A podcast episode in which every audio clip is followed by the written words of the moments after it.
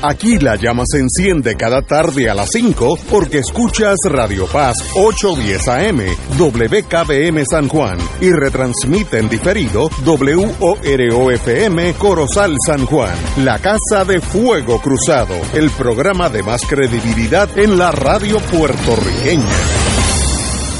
Esta emisora y sus anunciantes no se solidarizan necesariamente con las expresiones que escucharán en el siguiente programa. Son las 5 de la tarde, hora de escuchar Fuego Cruzado, el programa de más credibilidad en la radio puertorriqueña, en las voces de Ignacio Rivera y sus panelistas invitados con su discusión política dinámica e incisiva de los acontecimientos más importantes del momento. Fuego Cruzado comienza ahora.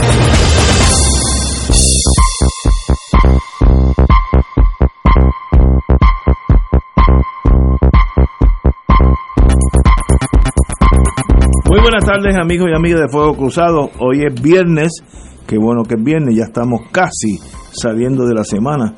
Estamos aquí con Yello Ortiz Daliot, muy buena. Saludos Ignacio, saludos panelistas y al público que nos escucha. Alejandro Torres y Rivera. Buenas tardes para los compañeros y buenas tardes para el público que nos escucha, escucha Y el, que es la parte más importante de este y el compañero Manolo Rivera, muy buenas tardes. Saludos, buenas tardes a Ignacio, bueno. a los panelistas y al público. Estamos de Pinchiter por Julio Por don. Julio Muriente, Dios sabe dónde está ese muchacho, hay que ver la, que la carpeta, hay que Está buscando, los, está buscando los higos para Rafi. Estamos empezando. Eh, tenemos al doctor Cabanillas en la radio. Doctor, ¿cómo va el mundo de la medicina? Dígame usted. Saludos, saludos, Ignacio y todos los panelistas de Radio Escucha. Pues me place decir que las cosas siguen mejorando. Ay, qué bueno. Durante los últimos cuatro días, eh, el número de casos nuevos ha continuado bajando. El lunes pasado teníamos 343. Hoy están reportando 308 eh, casos nuevos, o sea, 35 casos menos eh, que el lunes pasado. Y la tendencia pues, se mantiene. Eh, la tasa de positividad también bajó de 12.74% eh, este lunes a 11.6% hoy, que ya está moviéndose en la misma dirección que el número de casos nuevos, que es lo que uno esperaría. En cuanto a la ocupación de camas eh, por pacientes con COVID, que bajó desde el viernes pasado, que era 123 eh, camas ocupadas por pacientes de COVID, a 107 hoy. En la ocupación de camas de la unidad de intensivo también sigue bajando, no tanto como, como en las camas generales, pero, pero también hay una tendencia. Hace una semana atrás estaba en 12 camas de unidad intensivo ocupadas por COVID, hoy vamos por 8.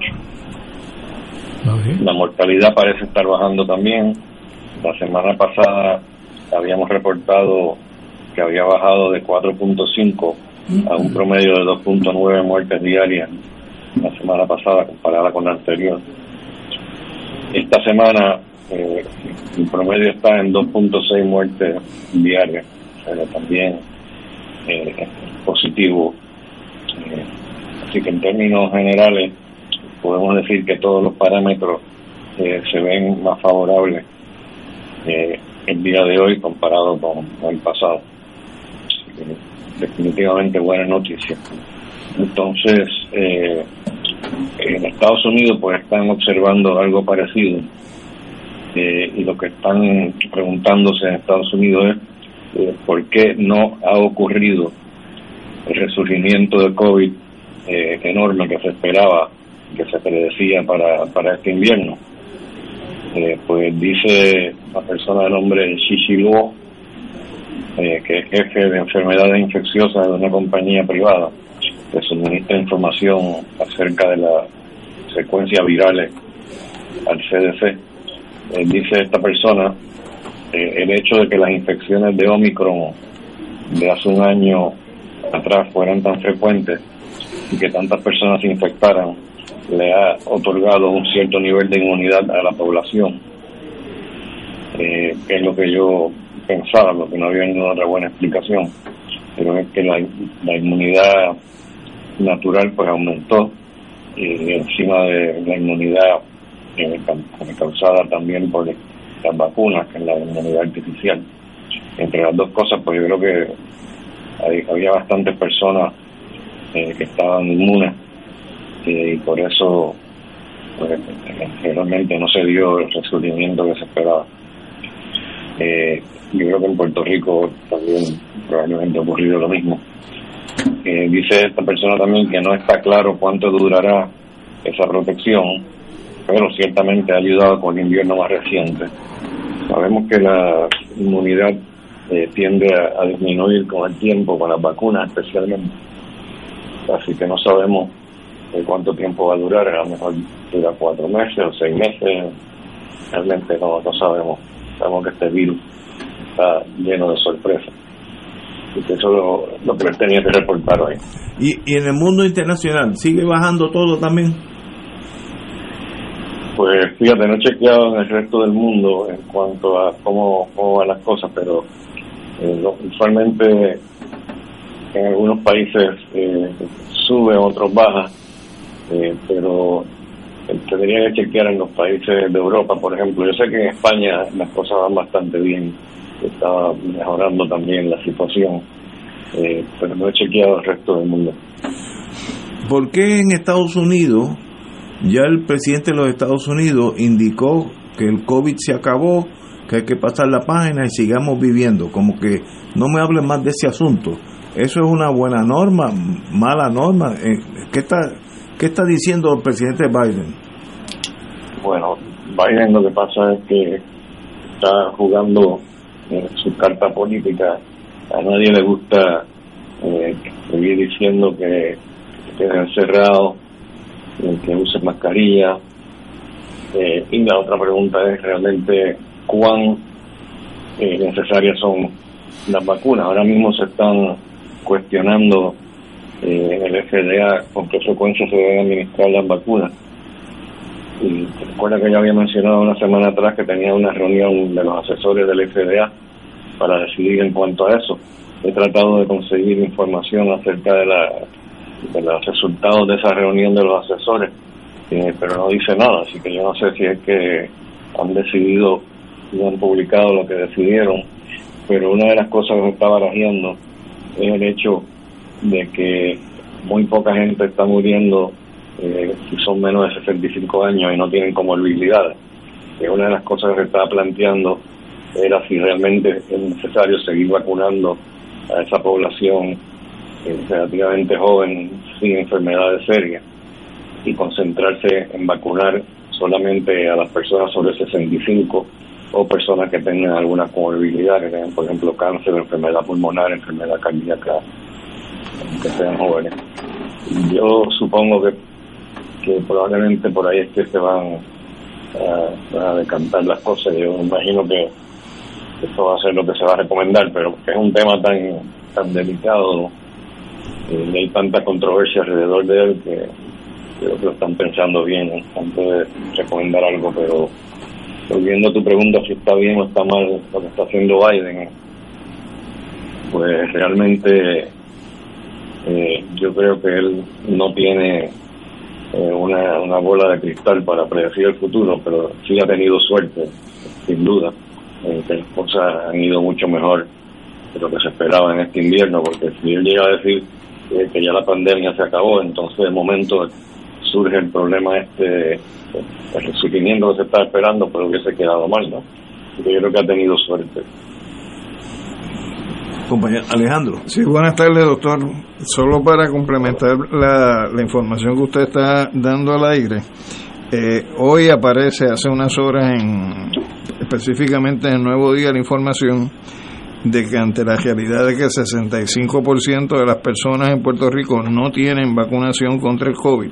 El, vacunación la quinta o no no dice la dice, dice dice datos de vacunación provistos por el Departamento de Salud de Puerto Rico indican que más del 65% de las personas no tiene su vacunación contra el COVID-19 al día. Pues está mal está mal expresado eso que no tienen vacunación completa solamente hay un 36% que tienen la vacunación completa que incluye la, quinta dosis. Pues así es como lo expresan, lo importante es que señalan que hay una iniciativa de parte de la coalición de inmunización y promoción de la salud eh, en Puerto Rico que en conjunto con una iniciativa de comunidades saludables van a hacer una ofensiva de vacunación los próximos días, quizás las próximas semanas en Puerto Rico, eh, donde creo que pues este precisamente sería una iniciativa positiva desde el punto de vista de retomar eh, el paso, ¿no? en lo que sería el proceso de vacunación en el país. Entonces quería aportar ese dato eh, de forma tal que las personas que nos están escuchando y no están al día en su proceso de vacunación, pues tienen aquí una alternativa que se le va a estar ofreciendo. Yo creo que definitivamente es importante, especialmente como dije hace un rato, en eh, movilidad. Yo todos los días miro eh, las características de las personas que mueren eh, de COVID. Eh, y, por ejemplo, hoy se reportaron dos muertes nada más. una de ellas creo que era de 91 años otra de 98. Y no estaban vacunados completamente. O sea que yo creo que tienen, especialmente en esas personas bien mayores, realmente es donde más el énfasis se debiera dar en la vacunación, porque esos son los que están muriendo. Excelente, doctor. Como siempre, Esperemos que el lunes tenga aún mejores noticias, pero ya el mundo me da la impresión que estamos saliendo de esta pandemia que ha matado tantos cientos de miles de personas o millones. Así que se lo agradezco mucho. Bueno, buen fin de semana. gracias. Señores, vamos a una pausa, amigos, y regresamos con Fuego Cruzado. Fuego Cruzado está contigo en todo Puerto Rico. Charlie Musical llega a Bellas Artes de Santurce, presentando la vida de Charlie, el beato puertorriqueño, con Víctor Santiago, Juan Saiz, Aidita Encarnación, Carlos Vega, Linet Torres y Germán O'Neill, entre otros. Escrita por Padre Rolando Lugo, dirigida por Alejandro I. Esta es la mejor manera de pasar Semana Santa, sábado 8 y domingo 9 de abril. Boletos en charliemusical.com. Produce Isabel Hernández y Joel Rivera para Grupo Meita. Te invita a la compañía de turismo y voy turisteando. La parroquia del Espíritu Santo de Levittown Baja te invita a su retiro de cuaresma. He entregado mi vida por ti. Sábado 4 de marzo desde las 10 de la mañana, con la participación de Padre José Miguel Cedeño, Fray David Maldonado, Madeleine Gómez y Padre Milton Rivera. Donativo 15 dólares. Incluye almuerzo y merienda. Ven al retiro de cuaresma de la parroquia Espíritu Santo de Levittown. He entregado mi vida por ti. Información al 787 784 4805 y parroquia del Espíritu Santo.org. Buenos días familia. Es la casa a la que siempre puedes llegar sin invitación. A las 10 de la mañana, Judith Felicie es tu anfitriona para conversar sobre medicina, psiquiatría de niños y adolescentes, artes, derecho, valores y fe. Todos los días por Radio Paz 810 AM. Buenos días familia. Donde una conversación parece demasiado corta. Buenos días familia. De lunes a viernes por Radio Paz 810 AM. Fuego Cruzado, el programa de más credibilidad en la radio puertorriqueña, es ahora la tribuna abierta de análisis noticioso, con diversas perspectivas que exploran el trasfondo de lo que acontece a diario y cómo nos afecta. Escucha Ignacio Rivera y sus panelistas invitados de lunes a viernes en Fuego Cruzado en transmisión diferida a las 10 de la noche por Oro 92.5 FM. Amante del béisbol, el deporte de la pasión. Escucha todos los juegos de los campeones nacionales Toritos de Calle por Radio Paz 810 AM con las voces de Maelo González, Rolando Rosa, Junior Lebrón y Raymond Rosario. Y los Toritos saboreando el pirulí.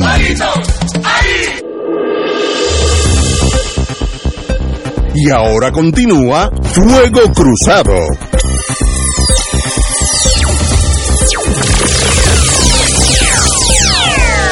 Amigos y amigas, bueno, vamos, este domingo, que es en menos de 48 horas, eh, tendremos la asamblea del PNP, que yo creo que no sé si es importante o no es importante, para eso que estamos aquí.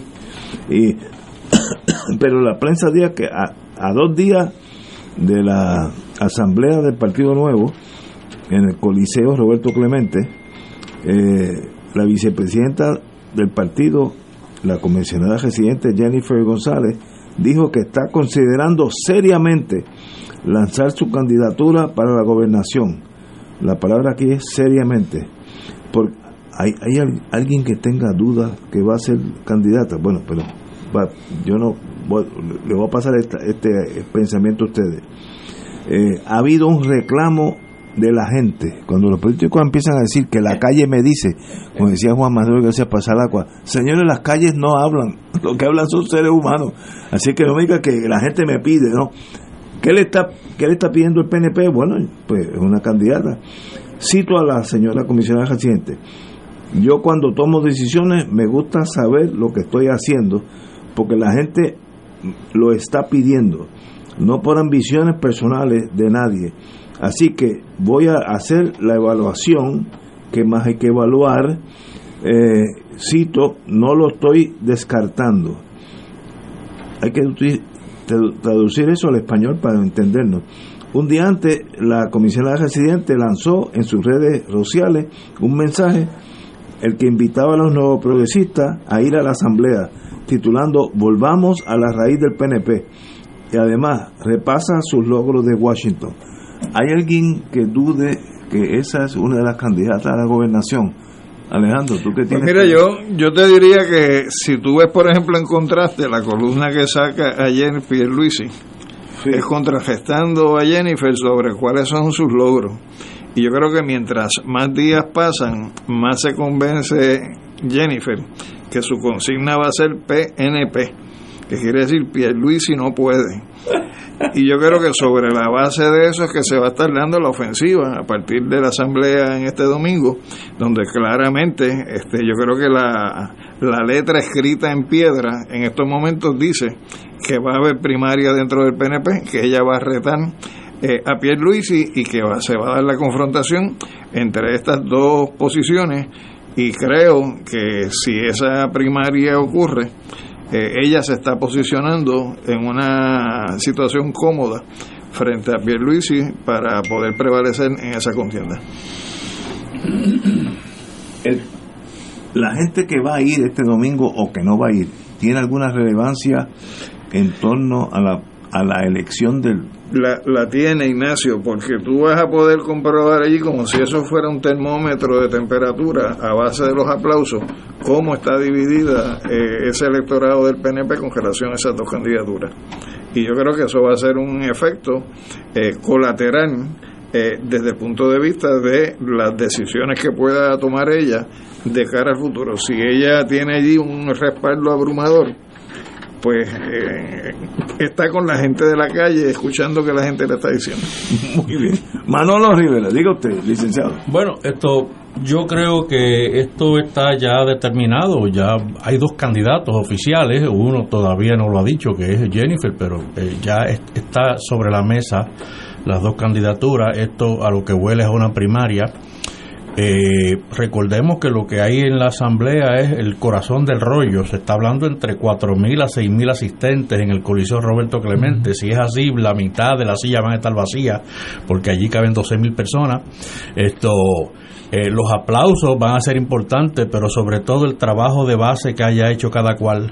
Eh, va a ser determinante para ver el, de cómo está el corazón del rollo, eh, sin, sin descartar que lo que viene para luego, para las elecciones, prevalecerá aquel que pueda coger más votos en la periferia, ¿verdad?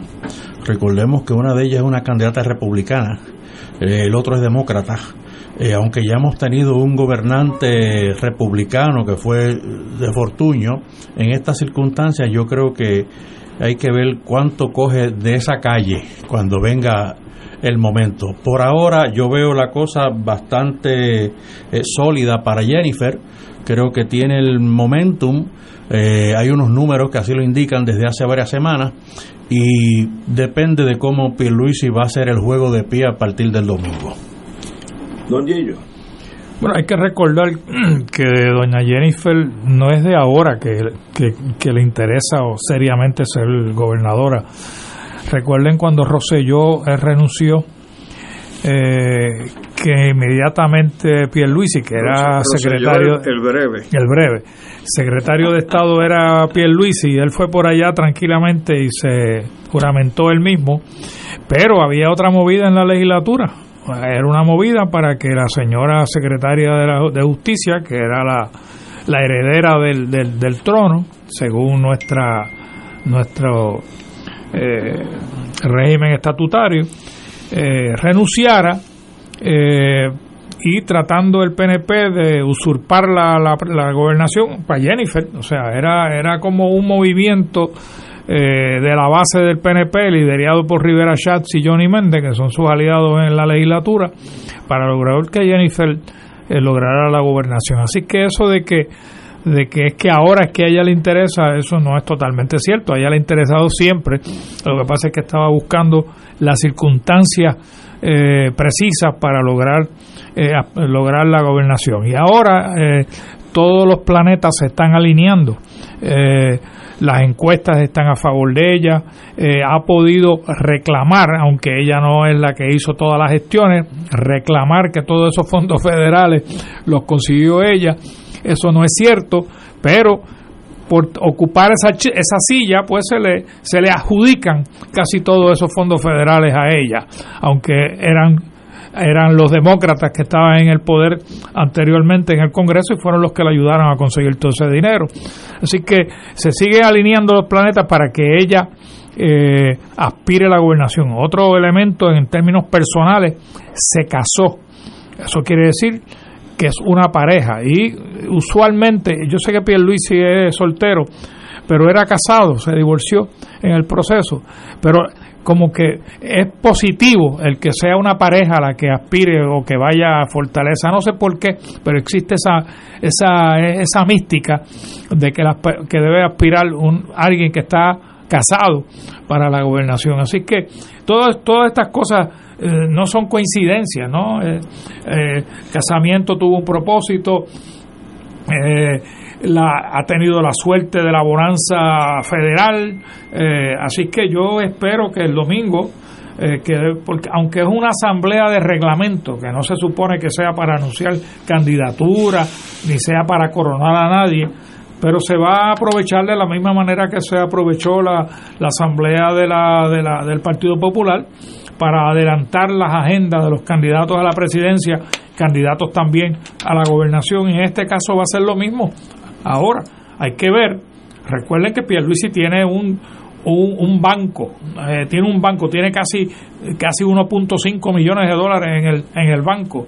Eh, y, y, eso hoy obviamente es influyente en, la, en, proyectar su candidatura y cómo puede lograr obviamente comprar una audiencia para que vayan allí miles de PNP. Eh, así que, como dijo Alejandro, va a ser un termómetro a ver quién, quién sube más la presión en ese, en ese, en ese termómetro. Pero si después del domingo ambos deciden ir a una primaria, que yo estoy seguro que es lo que va a pasar, ¿qué efecto tiene eso si alguno dentro del Partido Nuevo Progresista para las elecciones ganó Jennifer, ok, o ganó Pierluisi, muy bien.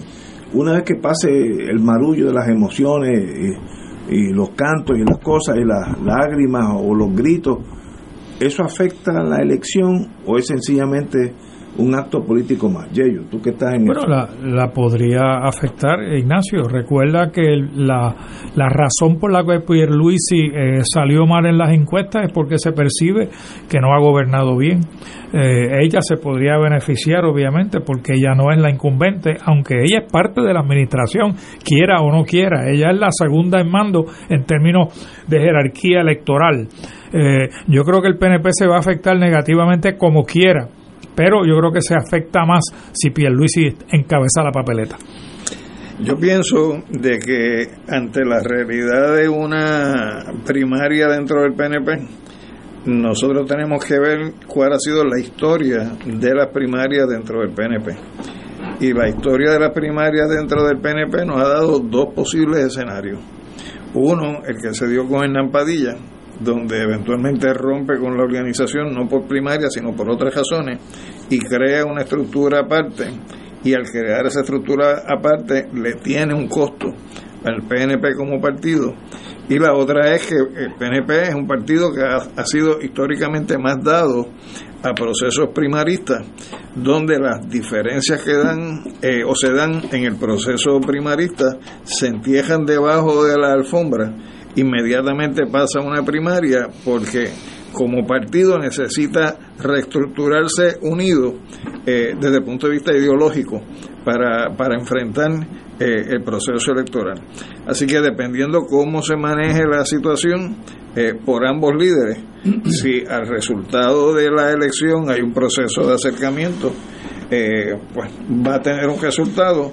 Si como resultado de la campaña de primaria queda un sector sencillamente en, una ausencia total de comunicación con el otro, pues sí, va a tener consecuencias porque le va a restar votos a quien sea el candidato eh, a la gobernación.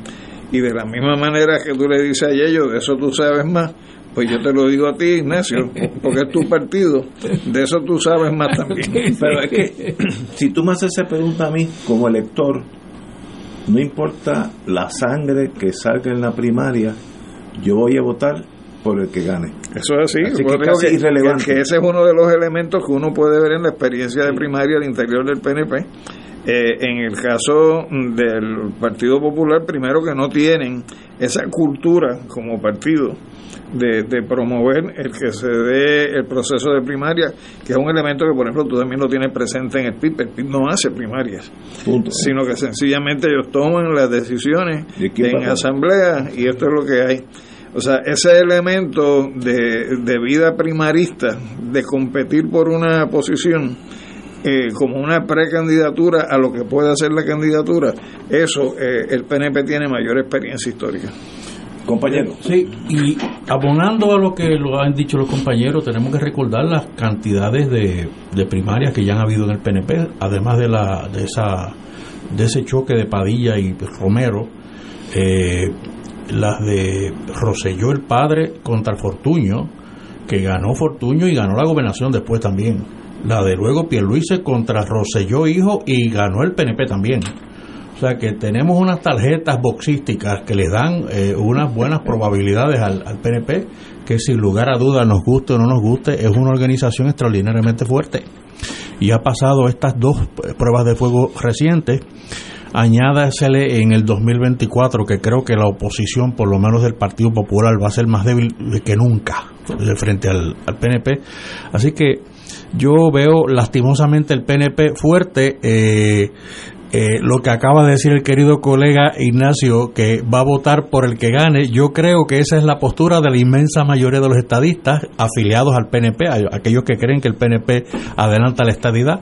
Así que hay una inmunidad partidaria ahí del PNP que, que, que está caminando a la, a la solidez. Fíjate que eso que tú dices es así no solamente por los estadistas que creen que el PNP adelanta la estadidad, sino también con los estadistas que saben que el PNP no ha adelantado la estadidad, pero siguen votando por ella, que es el caso de Ignacio. Sí, sí, estoy de acuerdo, lo admito, yo no tengo problema. Y el voto mío ya yo lo mandé por adelantado, ya yo estoy allí. pero anyway. ¿Tú vas para la asamblea? Para ver, a ver lo que pasa allí. Eso me aburren, esos tumultos y esos gritos. Nunca me. Yo fui una vez. Él no llega tanto. ¿eh? No, no, yo fui una vez, te voy a decir que fue en el Irán Bison del PNP. Yo fui con mi hija y era una nena, ya mi hija ahora tiene 50 años, sé que imagínate eh, cuántos y no me gustó el ambiente porque entonces. No, un poquito, pero no, no mucho después, pero me, mi, mi hija era una niña y gozamos muchísimo, pero el ambiente es como un circo gigantesco donde no hay intelectualidad, más bien parcantas, gritos, etcétera y, yo no me, yo me sentí fuera de lugar. Y en eso Jennifer es experta. Sí, bueno. Acuérdate cuando se, se, montó en la yola aquella. Este... Y baila y toca bombi plena y un montón de cosas. Eso es bueno, yo no sabía eso. Ah, la más populista. Ella tiene calle. Tiene, pues, pues, excelente. El otro, el otro que, el que aparenta no tener mucha calle porque ni siquiera sabe moverse en baile. El Lamborghini, el que llega en la, Lamborghini. Ay, Dios mío, santo. No me molesten. Vamos a una pausa. Fuego Cruzado está contigo en todo Puerto Rico. Acudirán al llamado. El sábado 11 de marzo, todos los caminos conducen a Monero Café Teatro y Bar. Chabela y Carlos Esteban, dos de nuestras voces más hermosas y comprometidas, presentan Acudirán al llamado Puerto Rico 11 de marzo. Un canto a la patria a través de las canciones de Antonio Cabamba del Topo. Acudirán al llamado. Sábado 11 de marzo en Monero. Boletos en tiquetera. Parte de los recaudos serán para la recuperación del Topo. Te invita Don Q y Sazón Goya. Restaurant Mar del Caribe te ofrece un ambiente acogedor, elegante y la mejor comida internacional. Exquisitos cortes de carne, oso, buco, cabrito, chuletón de ternera, gran variedad de mariscos y pescados, langosta, roda, bayo, merluza y bacalao. Amplio salón de actividades para reuniones familiares o corporativas. Restaurante Mar del Caribe, calle Loíza 2444 Punta Las Marías, 787-545-5025. Restaurante Mar del Caribe, tu mejor opción para comer bien. El Comité Ad Hoc de Sacerdotes Religiosas y Laicos Dominicanos y Haitianos de la Arquidiócesis de San Juan de Puerto Rico anuncia Via Crucis del Migrante, dominicanos, haitianos y otros pueblos en la travesía del mar, en solidaridad con nuestros hermanos que han fallecido en la travesía a Puerto Rico, que tendrá lugar el domingo 26 de marzo a las 3 de la tarde. Nos reuniremos frente a la Capilla del Carmen, ubicada en la calle del Carmen número 39, Toa Baja, Puerto Rico. Concluiremos en la isla de Cabras, donde naufragaron y fallecieron 14 mujeres haitianas recientemente. Radio Paz te ofrece el mejor motivo para levantarte temprano y disfrutar el comienzo de un nuevo día de lunes a viernes con Enrique Liboy y Radio Paz en la mañana. La dosis perfecta de noticias, deportes y éxitos musicales de todos los tiempos, humor y curiosidades, calendario de actividades y tus peticiones musicales por el 787-300-4982. Conéctate con el 810 AM de lunes a viernes con Enrique Liboy y Radio Paz en la mañana. Fanático del deporte, la mejor información y el mejor análisis lo escuchas los sábados a las 2 de la tarde por Impacto Deportivo con Javier Sabat y el más completo elenco en deportes por Radio Paz 810 AM y en las redes sociales Facebook Impacto Deportivo Radio PR Twitter e Instagram. Impacto underscore Deport. Juntos, impactando el deporte nacional. Y ahora continúa Fuego Cruzado. Regresamos, amigos y amigas, Fuego Cruzado, citada otra vez por la Cámara. Estamos hablando de doña Wanda Vázquez Garcet. Eh, esto es el 29 de marzo, que ya mismo. El presidente de la Comisión de los Jurídicos, Orlando Aponte, citó nuevamente a Wanda Vázquez a comparecer a las vistas públicas en las que se evalúa la gestión del Departamento de Justicia en las investigaciones de casos criminales. Esto es la, queja de la ex o, fiscal, mejor dicho, no ex, Betsaida Quiñones, que no, es fiscal, es fiscal, no es ex fiscal, eh, que indicó que sencillamente eh, se, se le eh, obstaculizó su investigación en los casos de asesinato de Kevin Fred y eh, el abogado Carlos Coto Cartagena por superiores a ella, eh, pensando en la Secretaria de Justicia o tal vez mm, superior. ¿De verdad esto va a llegar a algo o esto sencillamente, como dicen los americanos, the small politics, la cosita chiquita de año de elecciones? Compañeros. Pues yo pienso eh, que, que, uno podría hacer si estuviera en los zapatos de ella, porque uno siempre tiene que pensarse en el lado contrario. Y yo haría lo mismo que ella está haciendo, porque eso le va a estar generando titulares, le va a estar eh, generando noticias. Eh, incluso puede asumir la perspectiva de que es la víctima de, de toda una persecución por parte del Partido Popular y eso pues en un juicio por jurado le podría eh, de alguna manera favorecer cuando tenga que enfrentar la justicia en el proceso que se siga contra ella.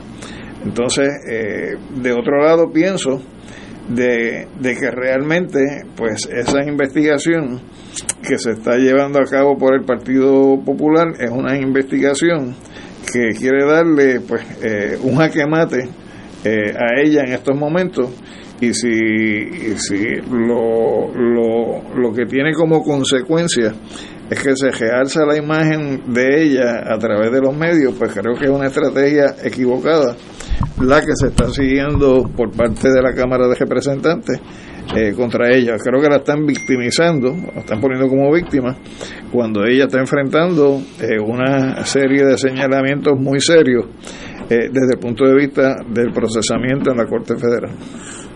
Yo tiendo a estar de acuerdo contigo, compañero. Bueno, yo esto lo eh, debo enmarcar en la eh, indignación general que tiene este país, que yo la comparto absolutamente, que es la cultura de impunidad que hay en, en la persecución de los crímenes y un sinnúmero de cosas a, a lo largo de los últimos años y de agencias como el Departamento de Justicia, eh, el FEI, la ética gubernamental. Esto es, ultra- esto es una, una toalla detrás de la otra y una impunidad detrás de la otra sin parar. Esto. Eh, Así que me parece que esto es una pelea pequeña, eh, escogieron un mal objetivo, Wanda Vázquez no es la persona para estarla hostigando, ella tiene un procedimiento eh, federal judicial, ella no debe eh, comparecer a ninguna vista para que se le zafe alguna cosa que pueda luego afectarle en su proceso. Estos son procesos formales y además eh, hostiles, formalmente hostiles, que puede eh, hundir a, a- la señora Vázquez, que evidentemente no, no está preparada para enfrentar esto, es peligroso para ella. Y creo que el Partido Popular eh, lo que debería es llamar interpelación al actual secretario de Justicia, a Domingo Emanueli, a ver qué es lo que está pasando, no solamente con este procedimiento, sino con otros tantos eh, eh, frente a los cuales él es el responsable y no, y no Wanda Vázquez. Este país tiene que bregar de una buena vez con ese lado oscuro y horrible de la corrupción, que es la impunidad, que es peor que la corrupción misma. Compañero Yayo. Oye, me, me gusta la, la sugerencia de Manolo, eh, de que la manera de averiguar lo que está pasando en justicia no es llamar a Wanda Vázquez, sino llamar al secretario Emanueli. Eh, usualmente cuando un presidente de comisión en la, en la legislatura eh, hace este tipo de citación es porque quiere levantar su perfil político ante, ante el Sí, país. Ese es el, Eh, el juego grande. y, ese. y- yo creo que, que escogió mal. eh, esa es mi, mi, mi, mi sugerencia es que, que, que no la vuelva. Ella no va a ir a esta citación. Eh, se ha dicho que él va a ir al tribunal. Yo no iría al tribunal porque es darle más publicidad a doña Wanda Vázquez, eh, la cual no necesita, ¿no? Además, hay una investigación que se supuestamente corre paralelamente a esta, que es del FEI, con lo de la, la, la, la fiscal Betsa, Betsaida Quiñones, si no me equivoco. Esa investigación está activa, eh, no ha habido resultados, así que yo esperaría, si fuera la legislatura, debía haber esperado hasta que terminara la investigación del FEI, a ver qué sale a relucir con relación a lo que las alegaciones de la, de la fiscal y después quizás evaluar si vale la pena o no vale la pena hacer una investigación legislativa. En este momento le está pasando a, a este joven, a quien no conozco, sé que es un, buen legislador, Orlando Ponte, pero eh, le está pasando algo parecido a lo que le, a lo- le pasó a Héctor Ferrer con la citación de, de Jennifer González. O sea, la que está sacando la publicidad en este momento es, la, la- doña Wanda y en aquel caso fue doña Jennifer. Así que no le ha ido muy bien al Partido Popular en estas investigaciones legislativas cuando coge personas de, de un perfil tan alto eh, y que quizás no, no logran su acometido en este momento. Así que yo, yo frenaría un poco. eh, eh, la, la pausaría la investigación legislativa. Una vez ella no comparezca porque no va a comparecer su abogado no la va a dejar comparecer. Así que yo le pondría pausa y no iría al tribunal. Bueno, ella tiene la, la ventaja que puede alegar que ¿Se puede incriminar? cosa- la- cualquier cosa que pueda decir allí la puede incriminar. Y tiene un derecho constitucional estatal y federal así que nadie la puede solicitar que conteste nada porque está acusada y lo que si ella dice allí 2 y 2 es 7 en el día de mañana en el juicio criminal si es que llegan allá pues eso puede ser algo bien importante así que yo abogado de ella no contesto no estamos no estamos diciendo que no vamos a contestar pero mientras exista una causa criminal yo me puedo incriminar de cualquier cosa que yo diga. Así que eh, eh, esto es más bien la política partidista a nivel pequeño, uno jugando para tener cámara, como le pasó a Ferrer, que fue una catástrofe. A mí me dio hasta pena eh, aquel espectáculo con doña Jennifer. Lo mejor que le ha sido, le ha pasado a doña Jennifer González fue esto de, de, Ferrer. Le dio una madrugada. A mí me dio una cosa espantosa, espantosa. Daba hasta pena. Yo, yo me sentí hasta incómodo. Eh, con el espectáculo de, chiquito de la política pequeña. Y esto va por, por el mismo camino, pero yo creo que no va a llegar a nada. Eh, yo estuve en fiscalía unos cuantos años en mi vida, luego fui agente eh, en, ese mundo y a veces hay que detener las investigaciones por otros factores. Si yo estoy yo estoy investigando a Yello, me estoy inventando obviamente. Yello Vladivostok para, para sacarlo de... para mantenerte tú en la Guerra Fría. No es para sacarlo. si yo estoy estudiando a Yello, investigando a Yello de espionaje, y un fiscal de la mejor buena fe quiere acusarlo de un robo de banco, y digo, aguanta, aguanta, aguanta, aguántame ese caso. No lo toques hasta nuevo aviso porque yo tengo otra cosa. Así que eh, a veces en, en la jurisdicción federal y estatal hay que detener investigaciones porque hay otros factores que son hasta más importantes. Si eso pasa o no, no sabemos, pero de verdad se hace justicia trayendo a Wanda Vázquez a de nuevo a este redil para hacerle preguntas de por qué escondió o no escondió, y qué causa había, o es que se está haciendo política para este, este señor Orlando Aponte Rosario. Recordemos que ya estamos un año de elecciones y menos de un año de elecciones y entonces sencillamente todo va de ahora para abajo. Tenemos que chuparnos que toda acción del mundo político va a tener intereses políticos no de justicia de que se sepa la verdad. No no no. Es quién va a sacar más votos en las próximas elecciones. Así que tenemos que tener un filtro de eso, como dicen la gente de agua purificada, reverse osmosis, un filtro de verdad para filtrar toda la basura que viene para encima de nosotros en los próximos 19 meses, 18 meses. Eh, y esto es parte de eso. Más la basura que venga después de las elecciones. Bueno, siempre. Porque eso nunca para. Una basura reciclada. Pero mira, Ignacio, te iba a comentar, si hay tiempo todavía. Estas cosas lo que le hacen a uno preguntarse dónde está el presidente del cuerpo, dónde está el presidente de la Cámara que permite este tipo de cosas, o él es el que está detrás de eso. Está sacrificando al liderato de Héctor Ferrer en la ridiculez aquella que hemos mencionado contra Jennifer González, ahora este muchacho que no tengo el gusto de conocerlo, pero sabemos que es de novato y joven también, y qué quiere el presidente de la Cámara, sacrificar esa mayoría endeble que tiene en el cuerpo y, no saca la cara, no vela por su institución. Pues eso dice poco del liderato también de la Cámara. Me parece que eh, hay un problema institucional de fondo en este tipo de, de maniobra. Estoy totalmente de acuerdo con ustedes. Hay algo que necesito que me lo traduzcan al español y es derrotan medidas sobre el registro automático de electores. Yo no sabía. Yo creía que era que iban a registrar a uno cuando iba uno a, a, votar. Pero si te lees la noticia, es otra cosa. El representante de Victoria Ciudadana, José Bernardo Márquez, denunció que la Comisión para el Estudio de Evaluación y todas esas burundangas de la Cámara derrotó la medida que crearía un registro automático de electores, votación por la cual no fueron convocadas las, las minorías. Primero, ¿qué es un registro automático de electores, compañero? Pues mira, realmente es una medida que propone mm, Alberto, perdón, Betito Betito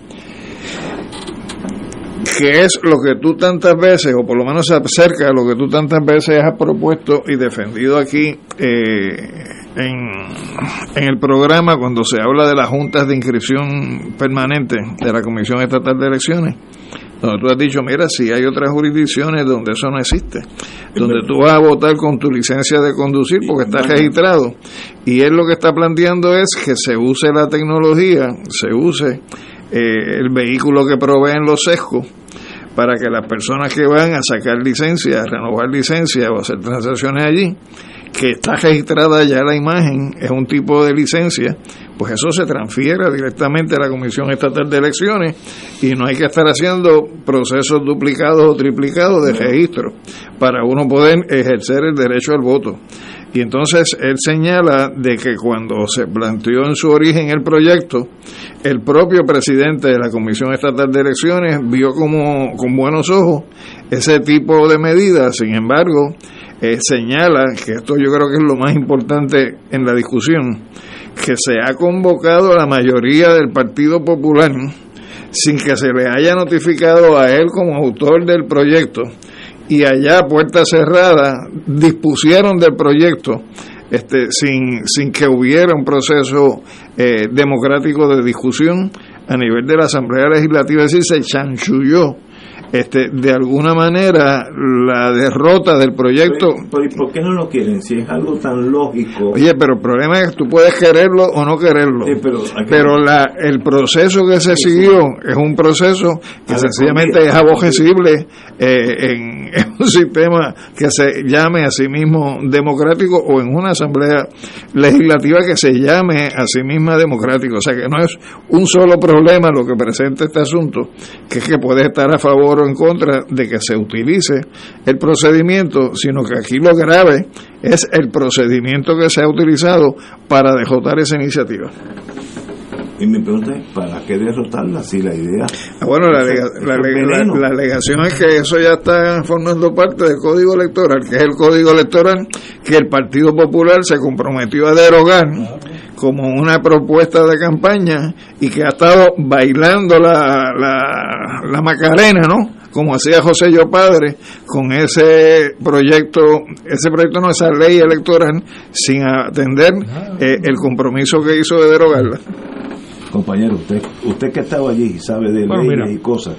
Una de las cosas que, que frustra a veces a, a uno y al elector es que los partidos hacen compromisos electorales como hizo el Partido Popular, de derogar, porque no fue de enmendar la ley electoral, fue derogar la ley electoral, la mala ley electoral que se legisló en el 2020. Eh, usualmente, los que saben de esta cosa electoral, es que usualmente la ley electoral no se enmienda a menos que haya un consenso de todos los partidos. Eh, en el 2020 el PNP tenía una mayoría en, ambas cámaras y decidió que ellos no iban a seguir esa pauta establecida por la tradición histórica eh, electoral de Puerto Rico y decidieron hacer lo que le daba la gana. Eh, hicieron una ley que le daba quizás a ellos unos beneficios electorales y obviamente ganaron las elecciones del 2020, por lo menos la gobernación, este, y por poco ganan el Senado debido a una a unos tramullos que se dieron a última hora en el conteo. Pero el Partido Popular muy sabiamente había dicho que ellos iban a derogar esa ley. Eh, y llevamos dos años los populares esperando que se radique el proyecto para derogar la ley. Entonces, eh, lo que proyecta el amigo Connie Varela es un proyecto para enmendar la ley. Eso no fue lo que se comprometió el Partido Popular, fue derogarla para hacer una nueva. ¿Eh? Eso no ha sucedido. Todavía hay tiempo para hacerlo ahora mismo, antes de que se acabe este, este año legislativo. Pero no va a suceder, no, no va a suceder, porque ellos dicen, lo que yo he escuchado, es que el gobernador la va a vetar. Pues que la vete, que pague él los, con los platos políticos allá, los platos rotos políticos, que la vete. Usted, legislatura, se comprometió con el pueblo a hacer tal cosa, haga tal cosa, usted apruebe la derogación y allá Pierluisi que, que, que, que haga lo que él le dé la gana, él puede vetarla, si quien no le gusta, la vete, pero el que pague los platos rotos no debe ser el Partido Popular, los está pagando ahora mismo por no cumplir con su compromiso electoral. y la importancia de que en el proceso de derogar tú tienes que traer la propuesta alterna. Claro. Y tú le tienes que explicar al país tu propuesta para demostrarle que es una propuesta superior a la que se está derogando. O sea, el Partido Popular está desaprovechando incluso de cara a las elecciones la oportunidad que le daría de mostrar eh, que se está presentando un proyecto de código electoral superior al del 2020 interesante. Manolo. Bueno, yo lo único que puedo de momento recordar, eh, y le pregunto a Yello, a las personas que conozcan al interior del Partido Popular, si, si la autoridad de derecho electoral de este país, que es Héctor Luis Acevedo, como expresidente del partido es parte de su junta de gobierno o algo por el estilo, porque me parece que tienen ahí el mejor recurso eh, para, eh, para eh, revocar lo que yo creo que es la proyección del Partido Popular, que es que no sabe lo que está haciendo, ni sabe lo que estaba proponiendo en el 2020, ni sabe lo que está haciendo ahora, y no tiene ni el plan A ni el plan B del que habla Alejandro, y probablemente lleguemos a la tragedia del 2024 con el mismo código chanchullero que tenemos ahora. ¿Y, y cuáles son los, los, en inglés se dice pitfalls, los, los errores o las lagunas o las áreas de peligro del código existente? Si, si nos quedamos como estamos, ¿cuál es el problema para el 24? No, lo que tienes que hacer es mirar qué fue lo que pasó en el 20. ¿Qué, qué pasó? Bueno, se inscribieron 200 mil encamados encamados y, o, por adelantado por adelantado eso aunque sin la salvaguarda de, rigor aquí por ejemplo se menciona y yo lo escuchaba hoy eh, a un político del área este que unos días antes de las elecciones registró como elector eh, a un pariente que había fallecido unos días antes de las elecciones. Pero eso no es un crimen bobo que se lleva. No es bobo, porque aunque aunque sea uno. No, pero se mete preso. Por eso, pero está demostrando la fragilidad de la estructura cuando eso se permite y cuando eso se da. O vamos a ver lo que apareció cuando se estaban haciendo los recuentos en el Coliseo, que todos los días aparecía este un maletín nuevo. Este, aquí ese código no provee los, las garantías suficientes para que el voto tuyo, que ya lo diste por el PNP, ya lo mandé, o el voto de Manolo, que todavía está en tránsito, o el mío, que no lo he ejercido, y el de Yello, que está más o menos buscando por dónde va esa cruz, pues, pues, pues, pues, que hay una garantía de confiabilidad. También hay un, hay un tema también que los partidos de mayoría también quieren evitar, inclusive debatir en la legislatura, que es el asunto de las alianzas. Eh, el asunto de las alianzas obviamente no está contenido en el proyecto de enmienda de Connie Varela.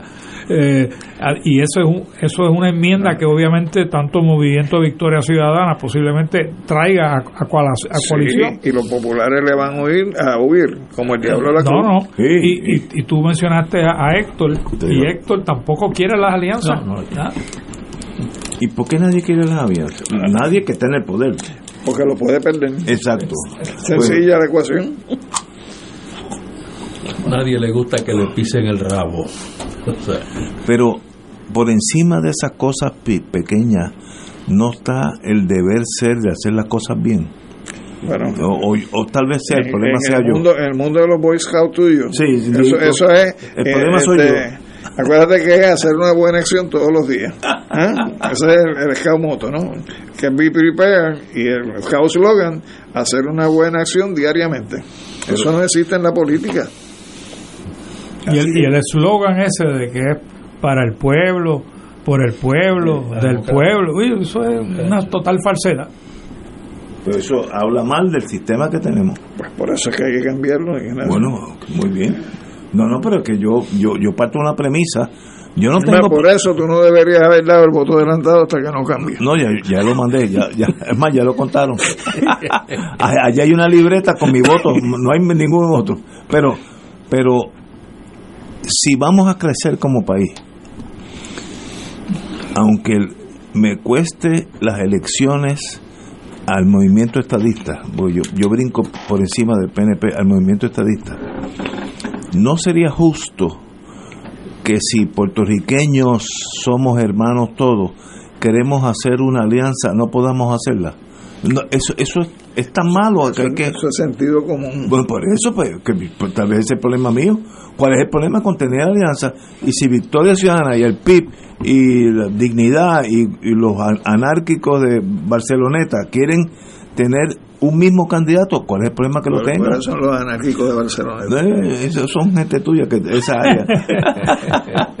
Pero no, ¿cuál es el problema con que la democracia sea democracia? Pues, em, empiezan las cosas chiquitas. Pues no debería haber problema. No debería, pues no debería. Ahora, la pregunta que te debes hacer es, si hay problemas y que la democracia sea democracia, ¿por qué uno va a seguir pegado como, como si fuera un chupón?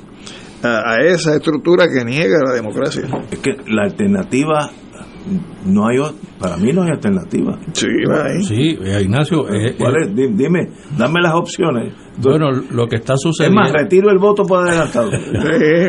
Bueno, a este, a este pueblo se le está provocando con este tipo de cosas. Esto es una provocación constante en donde el gobierno está demostrando diariamente que es enemigo del pueblo, que cada día se aleja más del pueblo.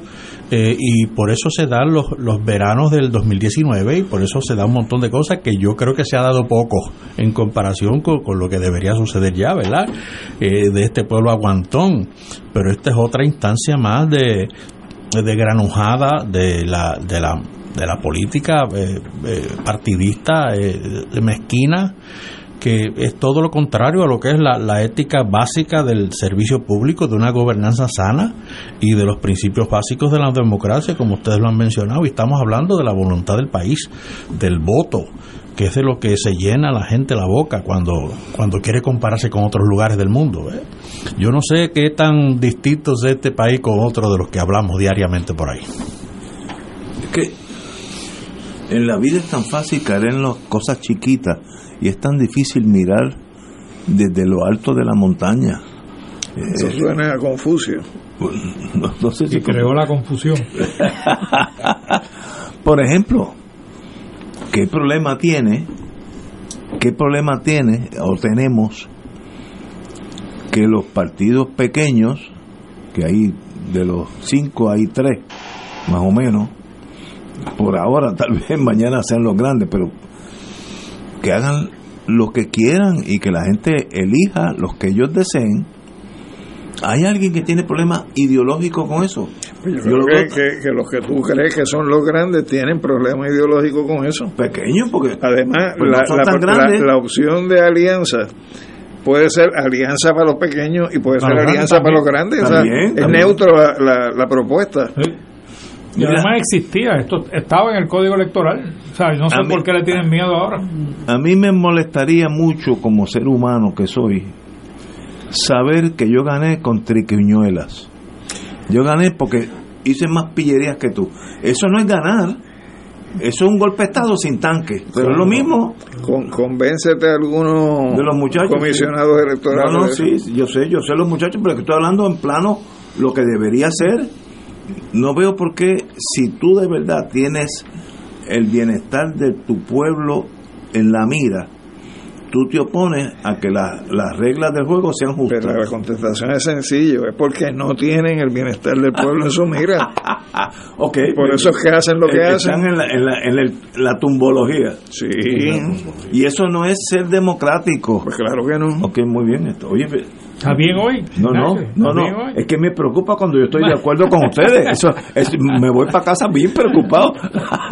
No, yo creo que no te debes ir preocupado, te debes ir ocupado retirando el voto que ya diste por adelantado. Pidiendo que me lo devuelvan. Señores, tenemos que ir a una pausa, amigos. Esto es Fuego Cruzado por Radio Paz 810 AM. Radio Paz 810 AM, en su misión evangelizadora, te invita al viaje Ruta Divina Misericordia, Santuarios Medjugorje y Padre Pío, del 1 al 18 de agosto del 2023. Visitaremos Polonia, Croacia, Italia, Austria, República Checa y Hungría. La ruta incluye entre las ciudades más importantes Varsovia, Cracovia, Guadovice, ciudad natal de San Juan Pablo II, Praga, Viena, Budapest, San Giovanni Rotondo y Roma, con visitas a catedrales, santuarios y museos. En Roma, visita los museos del Vaticano, Coliseo Romano, entre otros lugares importantes. El viaje incluye pasaje vía Iberia, hoteles cuatro estrellas, todos desayunos, algunos almuerzos y cenas, servicio privado de autobús, impuestos y cargos hoteleros. Viaje Radio Paz, Ruta Divina Misericordia, Santuarios Medjugorje y Padre Pío. Información Cultul Travel 787-569-2901 y 787-454-2025. Espacios limitados. Nos reservamos el derecho de admisión. Ciertas restricciones aplican. Culture Travel, licencia 152AV90. Fuego Cruzado está contigo en todo Puerto Rico. El béisbol AA en su máxima expresión este próximo fin de semana comenzará en el mes de marzo con un choque candente. Bravos y Toritos. Freddy Cabrera va por encima frente a los Bravos y el sábado los Toritos visitan a los Criollos de Caguas. Transmisión radial por la mejor Radio Paz 810 AM desde las 7 y 30 en ambas noches. Los Toritos, ahí. mis toritos, mis toritos son los mejores y siempre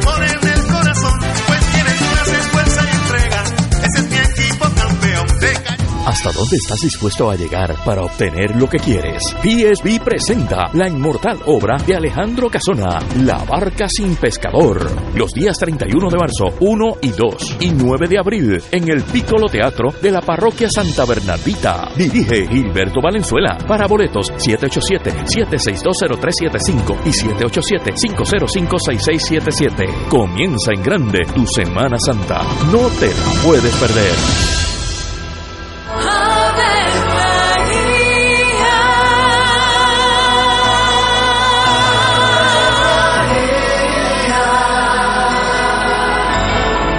El ángel del Señor anunció a María.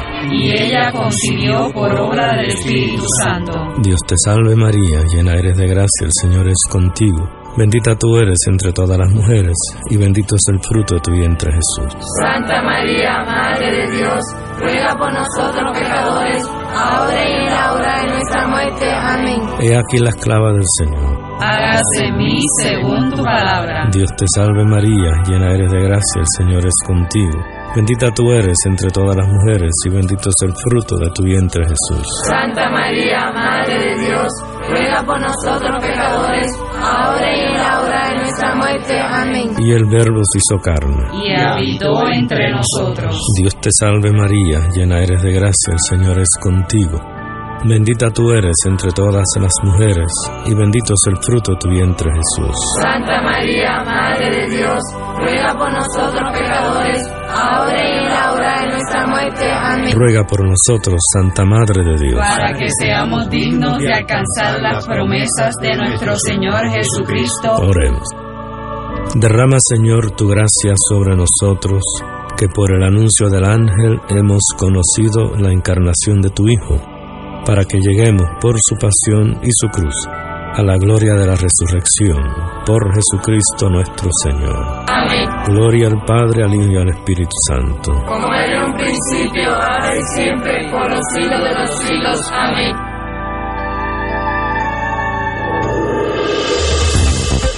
Aquí la llama se enciende cada tarde a las 5 porque escuchas Radio Paz 810 AM, WKBM San Juan y retransmite en diferido WOROFM Corozal San Juan, la Casa de Fuego Cruzado, el programa de más credibilidad en la radio puertorriqueña.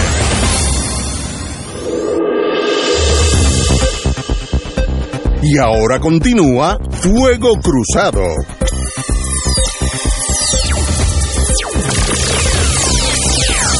Amigos, amigas, vamos a tener algo bonito entre nuestras manos, que aunque en realidad fue una tragedia, pero hay alguien entre nosotros que está con nosotros, José Artemio Torres. Muy buenas tardes. Muy buenas tardes, Ignacio, a todos los compañeros que están aquí en el estudio y los que nos escuchan. Háblame del estudiante Antonio Martínez, 4 de marzo del 1970, ¿y qué tú has hecho? Sí, eh, acabo de terminar, o acabamos, pues somos un grupo, obviamente, esto no se hace solo, eh, un documental de hora y media sobre Antonia Martínez. Hora y media, wow. Sí, porque esto es un documental que hemos tratado de dibujar la historia de la persona de Antonia Martínez, más allá de lo que se ha conocido, ¿verdad? del hecho fatídico, como tú acabas de decir, y, y es, está dividido el documental en cuatro capítulos. El primero es Toñita, porque como dice eh, Irán Sánchez en la entrevista que le hicimos, eh, ese día ella no solamente perdió la vida, sino también que perdió su nombre porque a ella la conocían como Toñita y así que ella le gustaba como le, le, dijeran. De hecho, él decía que, cuando querían molestarla le decían Antonia. Entonces, Eh, luego, eh, y ahí pues contamos toda su historia eh, de Arecibo. Hay- y el documental toca temas, mu- mucho más temas de lo que fue, lo que pasó, porque eh, yo he querido ir más allá. Porque los hechos son alto, alto conocidos. Aunque hay algunos detalles que se han dicho y no y los hemos este, aclarado. Pero como hay una generación que nació mucho después, háblame de la historia básica de la compañera Antonio. Sí, sí, pues ella era una, ajá, ella era una estudiante de Arecibo, quería hablarte de, de los capítulos porque el segundo capítulo es ya eh, Río Piedra, ya viene en Río Piedra y, y entonces eh, toda esa, esa vida en Río Piedra y unos asuntos que sucedieron. El tercero es el 4 de marzo que es el de 1970, que es uno de los hechos, y el último es la secuela, lo que vino después. El 4 de marzo, eh, yo estaba eh, proyectando unas películas en el anfiteatro eh, de estudios generales, hoy conocido como Julia de Burgos, cuando comenzaron, comenzó eh, los hechos en, en la universidad, el ROTC, entra la policía, la policía entra al anfiteatro, este, saca, nos saca, y yo me dirijo a mi hospedaje que quedaba en los altos de la óptica Sisto Pacheco, donde hoy queda la librería de Noberto González. Y entonces estoy allí y eh, yo no lo vi exactamente, pero cuentan que de monte aparecieron tres muchachas abajo y alguien les dijo suban para que no les pase nada. O sea que ella no vivía allí, yo vivía allí. Entonces ellas suben y se colocan como nosotros nos, colo- nos, nos colocamos en el balcón porque que era un balcón de los muchos balcones que había de todos esos edificios que hay por allí que estaban llenos de estudiantes, iguales que nosotros. Y entonces, eh, no recuerdo que me hayan presentado, sí recuerdo que vestía un traje amarillo muy intenso, tiene un pelo largo muy bonito. Y estamos en el balcón cuando eh, aparece un contingente de policías por el centro de la avenida, como un- marchando. Y yo observo que uno de ellos levanta eh, el, brazo con una pistola y ahí yo me bajo y después que pasan, pues me levanto nuevamente y alguien le dice a la muchacha está en el piso y alguien le dice, levántate, ya pasaron. Y tratan y cuando alguien la mira, el chorro de sangre le sale de la cabeza. Está herido. Sí, entonces pues yo soy el primero que reacciona, salgo, entro a la sala, allí encuentro que un compañero que también vivía allí, Celestino Santiago, lo tenía en una butaca con este agarrándole la- el cuello porque la misma bala que mató a Antonia le rozó el cuello a Celestino. Aparentemente él estaba abajo, ella estaba atrás y eso fue lo que pasó. Entonces yo bajo eh, avisando, han herido a una muchacha, eh, me dirijo a la esquina de Poncelón y Gándara, donde estaba el, eh, hoy dicen icónico, restaurante de la Torre, y allí hay una patrulla este, interceptando el, el paso, y les aviso que hay una muchacha herida, eh, uno de los policías me amaga con una macana, y yo retrocedo, pues entonces ya la bajaban, ya, ya la habían bajado, y la entran en la, en, eh, en la patrulla y se la llevan a, al auxilio mutuo. Después un grupito fuimos hasta el auxilio mutuo y esperamos allí porque estaba en la sala de operaciones hasta que nos dijeron que había fallecido. Esos son los hechos del 4 de marzo vividos por mí. Y tú, tú tienes un documental de todo ese capítulo. De todo eso, sí. Sí, el documental, pues mira, no es un de- no es un documental de denuncia como tradicionalmente se hace, porque como digo, los hechos están harto conocidos, eh, aunque como digo, alguna gente dice que la mataron en su hospedaje, ella no vivía allí. Que lo interesante es, como dice Irán en una parte de la entrevista, y yo lo demuestro visualmente, con lo que llamamos un traveling, ellos estaban a dos minutos de donde vivían y entraron a ese balcón y ya sabemos lo que sucedió. Entonces, y de hecho, es que es bien interesante, porque mira, eh, yo cuando hago un documental quiero ir más allá de los datos, porque si hago los datos y esto se convierte en una conferencia ilustrada. O yo, yo busco algo que haya más allá- allá, algo que no se, se conozca, como en este caso, sucedieron unas cosas que ahora mismo no voy a decir, no voy a revelarlo todo, pero porque existe el presidente del libro de Irán Sánchez, que es un libro excelente, y no se trataba de ilustrar el libro de Irán, aunque tiene una participación muy importante, sobre todo al principio, porque él sí la conoció, vivieron eh, juntos en hospedaje, y otros detalles más que no voy a decir, que no es nada malo. Y luego él, la secuela le toca a él básicamente por toda la investigación que él hizo después. Este, de documentos que, que no aparecieron, eh, todo eso. De manera que eh, eh, buscando eso, pues sí apareció, apareció un detalle este, importante. Y, como decía, ahí hay temas relacionado al tema de la emigración, porque ella, la familia emigró un momento a New Jersey y después ya volvieron. El tema eh, de la vida estudiantil, de los hospedajes. Eh, a ella una señora eh, la estaba matando de hambre y ella la llevaron a la corte y les ganó. Le ganaron a la señora. luego siendo de Arecibo, ese trayecto que tenían que, hacer para llegar a Arecibo por la número 2, porque no había autopista. Lo mismo que hacía yo, que era de Ponce, que me iba por la moto del coach, por la piquiña. O sea, todo eh, eh, eso eh, no creo que, que, se haya presentado antes. Y, este, y claro, el contexto histórico, político está ahí, porque tiene que estar, porque eso no sucedió en el vacío. O sea, eso fue eh, un hecho, refiriéndome a, específicamente a lo que pasó con Antonio, provocado por, por una situación que se dio en la universidad y eso se describe, se describe exactamente. El disparo esta, esta señorita, comenzando a vivir desgraciadamente, eh, ¿se sabe si fue a propósito, fue un tiro eh, inexplicable o negligente? ¿Hay alguna explicación? Yo en algún momento, en algún sitio que me han invitado, he ido, eh, he, comentado sobre eso y hasta me ha ocasionado, ocasionado problemas. Y por lo tanto no quiero, pero sí puedo citar al topo que le estamos entrevistando, lo entrevistamos y aparece la canción. Eh, él lo describe como un error humano. Es un error, un error humano. Con eso te lo digo todo porque es era muy difícil porque ya estaba cayendo la noche cuando sucedió eso y está un grupo de gente, estamos nosotros en un balcón, es muy difícil, pienso yo, que y un policía que están pasando, que pueda haber, o sea, dicho, voy a tirarle a esa muchacha que está ahí. Es muy difícil. ¿Eh?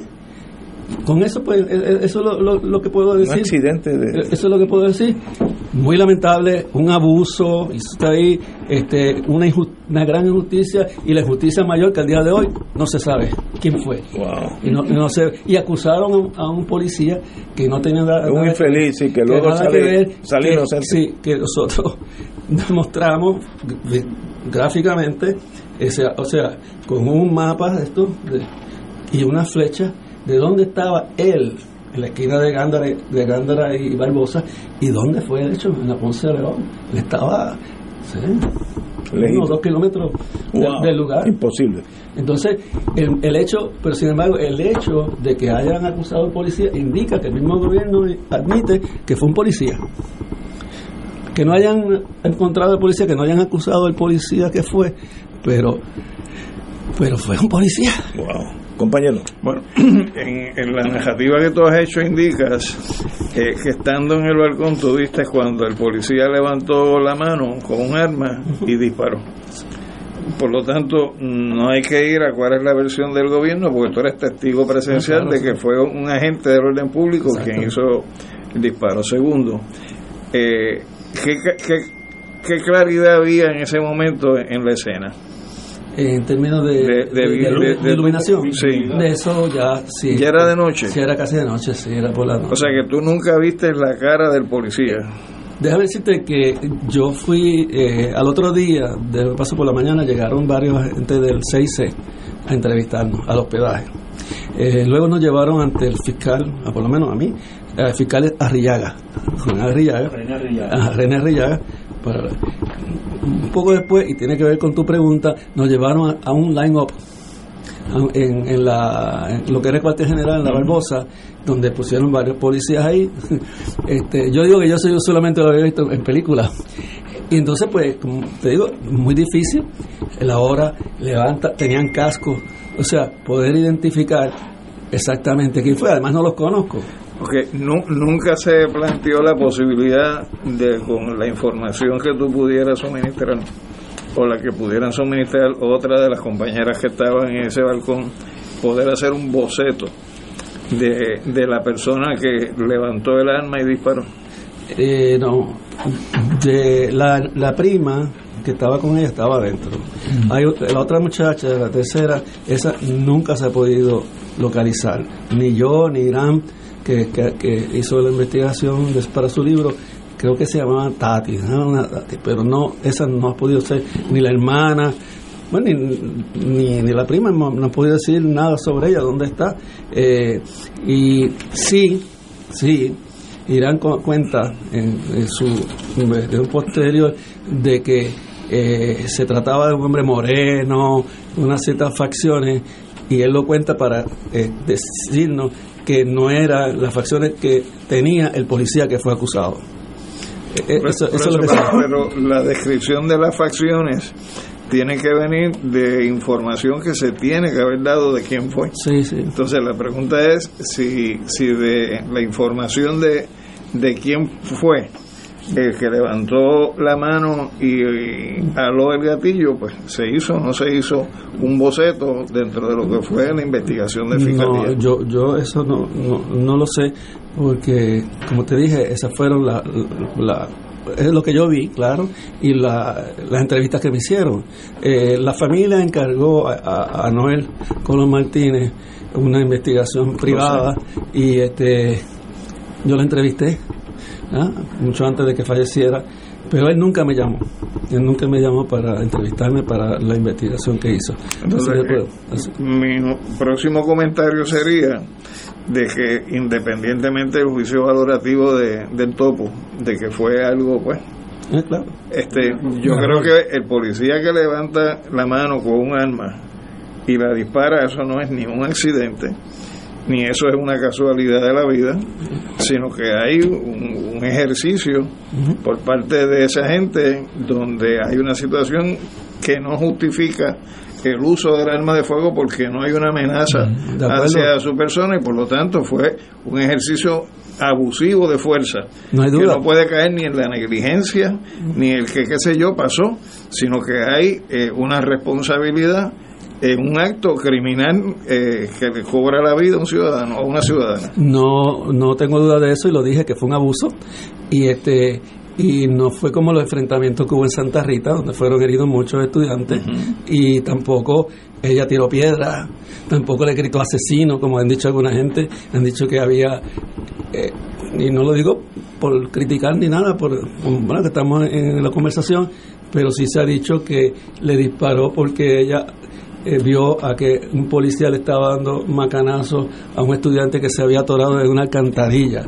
La verdad que eso es una fic- y eso no, eso no, eso no fue así. Y, y nadie hizo, siguiendo, yo no he leído el libro de, de Irán, pero no nadie hizo un estudio de balística de los de los de los de las pistolas que ten- de los policías que estaban marchando porque se tienen que saber cuáles eran los policías que marcharon por allí Bueno, y eh, solamente uno disparó sí. aparentemente Precisamente por eso, por la prueba balí- balística fue que exoneraron al, al policía acusado. pero Porque- debió haber llevado Sí. a, a, a otro no porque la pistola era de, de uno de ellos no Pero tenemos que considerar que Irán no, no pudo encontrar documentos porque todos desaparecieron. Eh, a- eh, la, eh, la asociación de policía que, que fue el que eh, contrató al abogado que, que, que, que defendió al, al policía acusado, este, descartó los documentos. Él, Irán vino a encontrar una relación en Internet de en la revista jurídica de la católica que hizo el juez Cintrón hermano de Arturo Cintrón García, exacto, hermano de, de Juanito Cintrón, que, Juanito que fue alcalde de Ponce, y ahí aparece mi nombre y, y otra gente. Eso vino a ser como un punto de, de inflexión donde, de la investigación que hizo Irán, porque en el gobierno no encontraba nada, en el Departamento de Justicia, entonces no, no encontraba nada. Eh, es cierto que ahí en ese pelotón de policías había un señor que luego fue alcalde de un municipio. Sí, se ha comentado. Y sí, él estaba en la.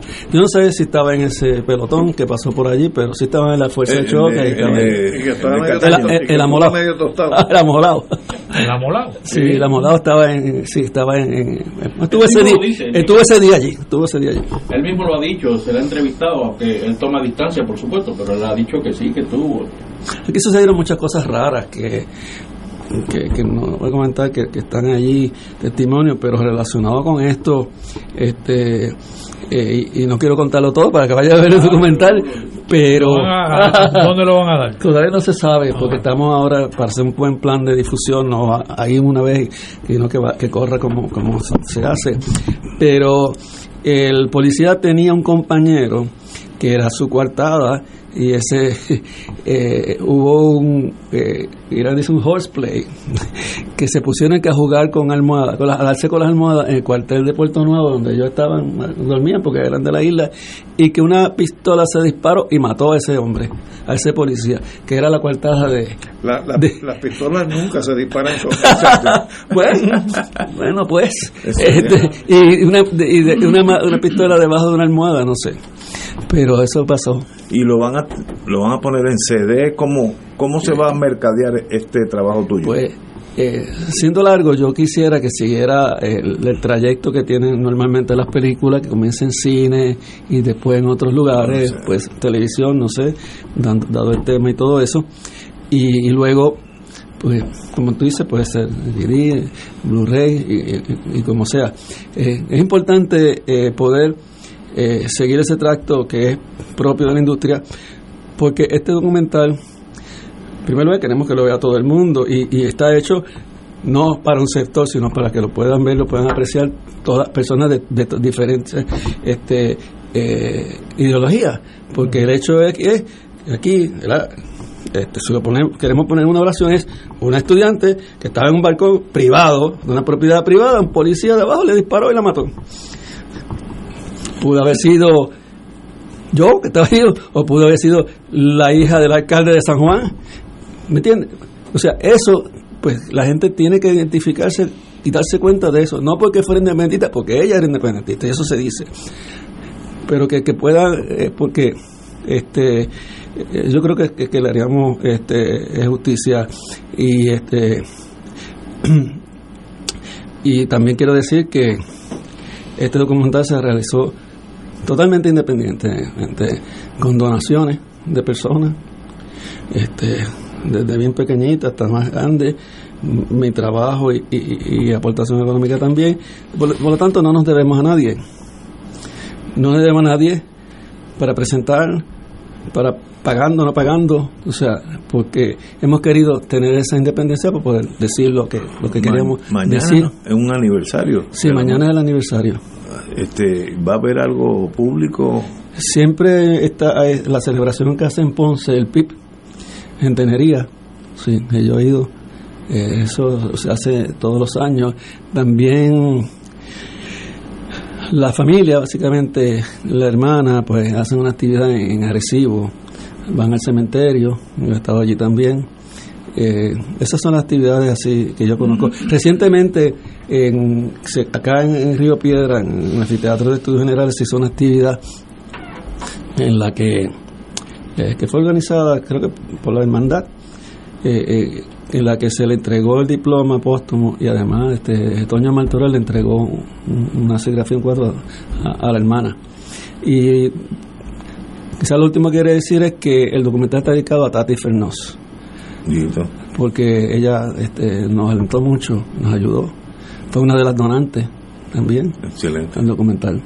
Eh, José Artemio, cuando este trabajo tuyo esté listo para el mercadeo, que vaya a cine o a CD o lo que sea, podcast, hoy en día hay 18 formas de que llegue al público, me lo dejas saber para tenerte Claro, aquí, decir seguro. dónde está y a qué hora. y- Seguro, gracias. porque eso sería excelente para todos Sí. nosotros. A mí me gustaría mandárselo a todos mis hijos, así que conmigo nada más hay cinco, cinco CDs listos, porque todos mis hijos quieren saber de, de esa Sí, historia. sí, bueno, gracias. Y, y eh, pues lo que hay, lo que sí hay ya eh, es un el trailer, el trailer, lo que llaman los, los cortos, Sí. lo hace en, en mi página de Facebook, José Artemio Torres. En tu página. Sí. José Artemio, Artemio Torres. Torres, sí, sí. No es Arsemio, es con T, A-R-T, Artemio. Sí, exactamente. José Artemio Torres en Facebook. Ajá, Muy bien. Ese mismo. Pues estamos a tus órdenes, qué bueno que hay gente que como tú que busca la historia y la revive para que no se pierda. Sí. No, no, no, no, no estoy, no soy el único en este caso porque Irán hizo un trabajo excelente. Lo, estuvo aquí, excelente trabajo también. Sí, claro. Pero lo importante es que todos nosotros sepamos lo más que se pueda de lo que pasó. Y, y esa es la historia. ¿no? Exacto. Y darle, darle eh, una personalidad redonda a, a una persona que quizá la conocemos por una foto o por una canción. Y, y por lo El que- ser humano la, la está detrás de todo eso. Exacto, una muchacha que, que iba a ser maestra. Ay, bendito. Bueno, iba a ser esas maestra. son las tragedias Sí. que no. que era eh, muy buena estudiante, era religiosa. Bueno, para eso la vida continúa. Déjanos saber cuando eso ya está en el, en el supuesto, mundo del capitalismo, como decíamos en, en algunos círculos, para ver si, si lo anunciamos y decimos dónde están. Y, y Seguro, Cuenta seguro. con, con, con esta estación. Sí, sí, gracias, porque nuestro objetivo es que lo vea el mayor número de Exacto, personas. para eso es que estamos aquí. Sí, para que el, el- la información llegue. Fluya, fluya. Sí. Un privilegio, José Artemio, de verdad que, que bueno tenerte aquí. Y vuelves a mí cuando, a nosotros, cuando, cuando esté listo. para el Seguro, muchas gracias, porque este es un programa muy importante y que tiene mucha audiencia. Muchas gracias. Tenemos que ir a una pausa, amigos. Regresamos con Fuego Cruzado. Antonia, los pueblos no perdonan. Un día esta ley se ha de cumplir. Aquellos que un día derramaron tus pétalos de sangre no sabían qué así. Echaban las semillas en el aire y a la vida. Esto es Fuego Cruzado por Radio Paz 810 AM.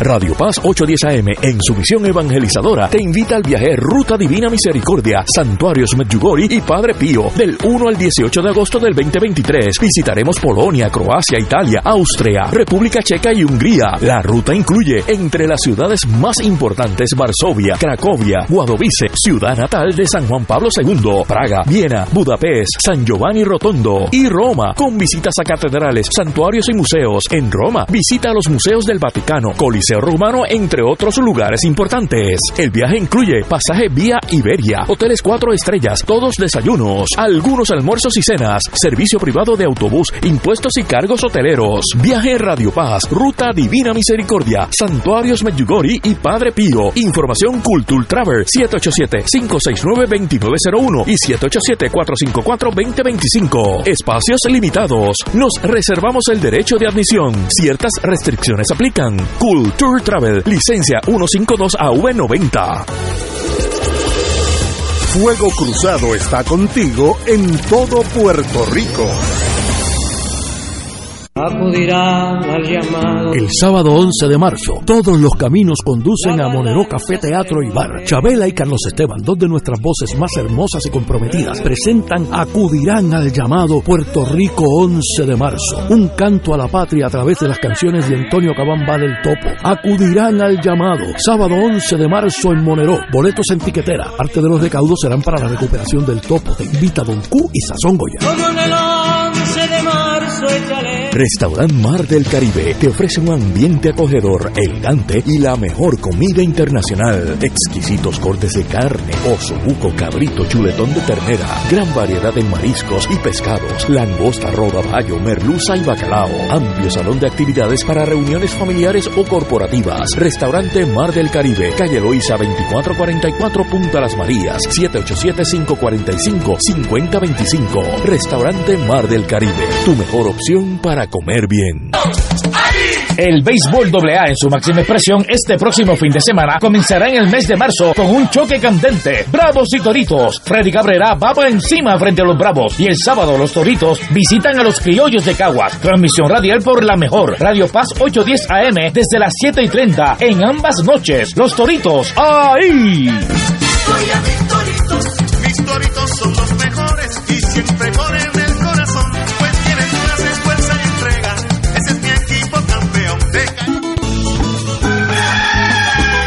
Despierta con la gracia de Dios iluminando el sendero y responde al llamado de congregarnos en su nombre cuando el sol despunta en el Santuario Nacional de Nuestra Señora, Madre de la Divina Providencia, tempranito en la mañana, sábado 4 de marzo.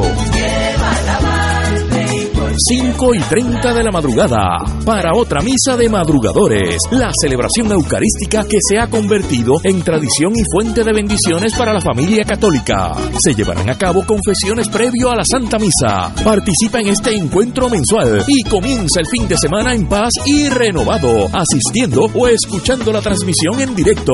Misa de madrugadores por Radio Paz 810 AM o Radio Paz 810.com y Oro 92.5 o Radio Oro FM Info santuario de la providencia.org 787-646-9448. El Comité Ad Hoc de Sacerdotes Religiosas y Laicos Dominicanos y Haitianos de la Arquidiócesis de San Juan de Puerto Rico anuncia Via Crucis del Migrante, dominicanos, haitianos y otros pueblos en la travesía del mar, en solidaridad con nuestros hermanos que han fallecido en la travesía a Puerto Rico, que tendrá lugar el domingo 26 de marzo a las 3 de la tarde. Nos reuniremos frente a la Capilla del Carmen, ubicada en la calle del Carmen número 39, Toa Baja, Puerto Rico. Concluiremos en la isla de Cabras, donde naufragaron y fallecieron 14 mujeres haitianas recientemente. Y ahora continúa Fuego Cruzado.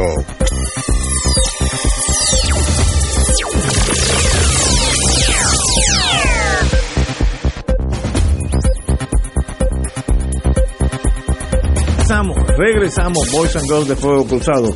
Hay una noticia que está bajando ahora mismo del Tribunal Federal que es importantísima y va a tener repercusiones, así que tenemos, como es, como es del mundo laboral, tenemos a nuestro abogado laboral, compañero. Sí, mira, es una decisión que para mí representa una tragedia para este país, porque primero demuestra una vez más la condición de subordinación política que tiene este país a los Estados Unidos, que es que habiéndose aprobado el pasado año la ley 41, que es la ley que revierte parte de los cambios que se introdujeron a través de la ley 4 del 2017 Que habían echado para atrás, por Ricardo Rosselló, que fue para echar hacia atrás y restituir parte de lo que la ley eh, 4 había quitado, pues acaba de bajar una sentencia del Tribunal Federal donde declara la ley 41 y cualquier acción que se haya tomado para implementar la misma al presente como nula ab inicio, es decir, desde su origen, y eh, señala una prohibición a que eh, cualquier gobernador o cualquier persona que actúe de manera concertada y participe con el gobernador tomando actos en dirección de implantar o implementar la ley 41, pues tiene esa prohibición. ¿Qué quiere decir eso en español? Dímelo. Quiere decir español. que se revierte a lo que era el Estado de Derecho al al, Rosellito. al 26 de enero del 2017 con la ley 4, que es una ley de, de contrarreforma laboral, eh, echando al zafacón principios que se habían establecido incluso por José Yo Padre en la ley 180 de 1998, donde se establecían las licencias de enfermedad, licencia de vacaciones, salario mínimo, cantidad de horas que se tenía que trabajar para tú acumular licencia, pero que de paso afecta casi 20 leyes adicionales protectoras del trabajo en Puerto Rico. Así que volvemos a tener menos derechos laborales que hace 10 años. Eh, Eso es así porque no se revierte al 17. Por lo tanto, los cambios que se lograron desarrollar el año pasado con la ley 41, eh, atemperando el impacto que tuvo el país con la ley 4, pues nada, eso desaparece y revierte a lo que es el contenido de esa ley de enero del 2017. Alejo, una pregunta. Eh, ¿quién, ¿Quién tendría la legitimación activa, el standing para una probable apelación o recurso en alzada? El problema es que el- el- lo vas a encontrar en que como en este país toda ley eh, que tiene algún efecto económico en el país tiene que pasar por el filtro de la Junta de Control Fiscal, la parte promovente de ese pleito para evitar que la legislatura legislara algo para revertir esos cambios horrorosos de la ley número 4, pues fue la Junta de Control Fiscal la que fue al tribunal para que declararan nula la ley 41 que aprobó la legislatura y firmó el gobernador el año pasado. Es decir, ¿Quién, que- quién, quién contraargumentó en la, contra la Junta? Que ¿Había al- o- alguna parte que contraargumentó? No, no, no, no lo tengo en, en la información que llega. está lo, que llegando tengo, lo que tengo es la información que llega Del- ahora mismo. del tribunal, la Pero decisión. Que, que la, la calamidad que representa Sí, una decisión sí, de esa sí, naturaleza sí, sí, es que aquí quien manda es la Junta de Control Fiscal, esas siete personas, y que hacen lo, lo que les viene en su soberana gana, incluso con determinaciones que toma el gobierno de Puerto Rico, porque acuérdate que donde se da el problema de la alegada quiebra es en el sector público. Y los procesos de la Junta es para atender el problema de la deuda nuestra en el sector privado. no estaba pasando y- nada. y- Por lo tanto, ¿qué tiene que estar haciendo la Junta de Control Fiscal eh, con relación a lo que son leyes protectoras del trabajo para el sector, Sector privado? privado, De verdad que uh, ahí tendremos que leer esa sentencia en la, su totalidad que está saliendo ahora, ya para mañana o el domingo, la- tal vez ya esté, pero es volver a los años de Rosellito, donde se le achicaron los derechos a los trabajadores. es decir, se impactaron no menos de 20 leyes eh, en el sector eh, privado. de vacaciones. Licencia de vacaciones, Licencia. enfermedad, Wow. este, lo que tiene que ver con la compensación de la jornada de trabajo en tiempo extraordinario, Sí, sí. este periodo de alimentos, el séptimo día, este, incluso disposiciones de la ley 80, que de hecho la posición de la Junta de Control Fiscal va más allá, porque ellos llevan cinco años detrás de que se derogue la ley número 80 para eliminar la protección contra el despido injustificado y el pago de la mesada que esta ley 41 la había vuelto a subir eh, en términos de compensación por despido injustificado pidiendo que se establezca en Puerto Rico el concepto de employment at will que quiere decir que yo te contrato cuando me da la Y te gana voto cuando yo voto cuando me da la gana con o sin justa causa Sí, sí, sí. eso es lo que ellos quieren establecer Y- y no fue- La Junta. contra- sí, la Junta de Control Esa es la meta de la Junta. No fue que no fue la, la jueza Taylor Swain, fue el tribunal de distrito. No, este lo es el tribunal de distrito. Por eso, que no fue la- la jueza Taylor- proceso de quiebra. Por eso no fue la jueza Taylor Swain.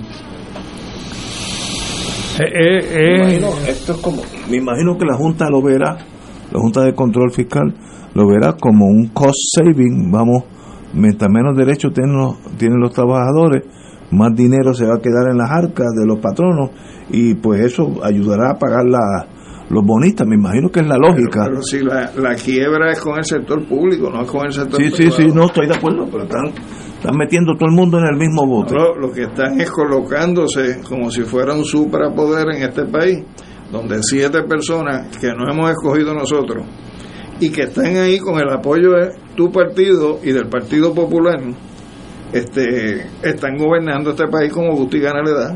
y lo- y lo- Pero la Junta es la que está gobernando. Eso, Sí, la Junta. Pues, pues- pues, ¿quién, quién, quién, quién favoreció en este país que viniera una Junta de Control Fiscal? El Partido Popular y el PNP. Peor aún, siendo gobernador García Padilla, trajo aquí una funcionaria, exfuncionaria del Fondo Monetario Internacional de nombre Ann Kruger, y el informe Kruger ya proponía en el año 2005 que se creara una junta de monitoreo fiscal, que es lo que hace al año siguiente, perdón, 2015, que es lo que hace al año siguiente eh, el Congreso cuando crea promesa y como parte de promesa se crea la Junta de Supervisión Fiscal, que es lo mismo que la Un Junta de monitoreo. Monitoreo que planteaba la administración de García Padilla.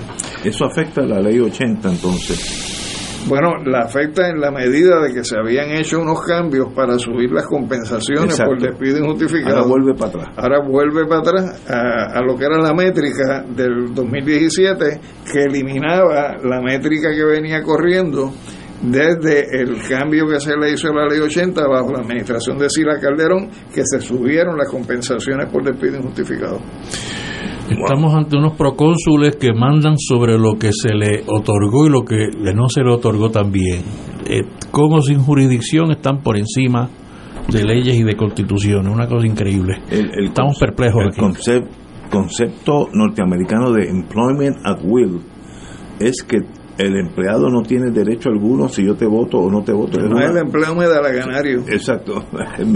Eh, sencillamente, ahora, a mí me explicó un amigo de la General Electric hace muchos años que eso es bien diferente en Puerto Rico porque aquí las plazas, las alternativas al trabajo son pocas. Por tanto, si tú despides a una persona, su consecuencia aquí es mucho más severa que si lo despiden en Connecticut, donde cruza la calle Y de el otro- Westinghouse y el otro día hay empleo y, y ya, y, ¿sabes? Es que son conceptos diferentes eh, en- encajando en Puerto Rico una sociedad de alto desempleo donde el- un, un despido injustificado puede cambiarle la vida a ese ser humano para siempre, porque no tiene alternativa. En Estados Unidos, pues se muda de estado, de West Virginia a Pensilvania, y a los dos meses ya está en lo mismo.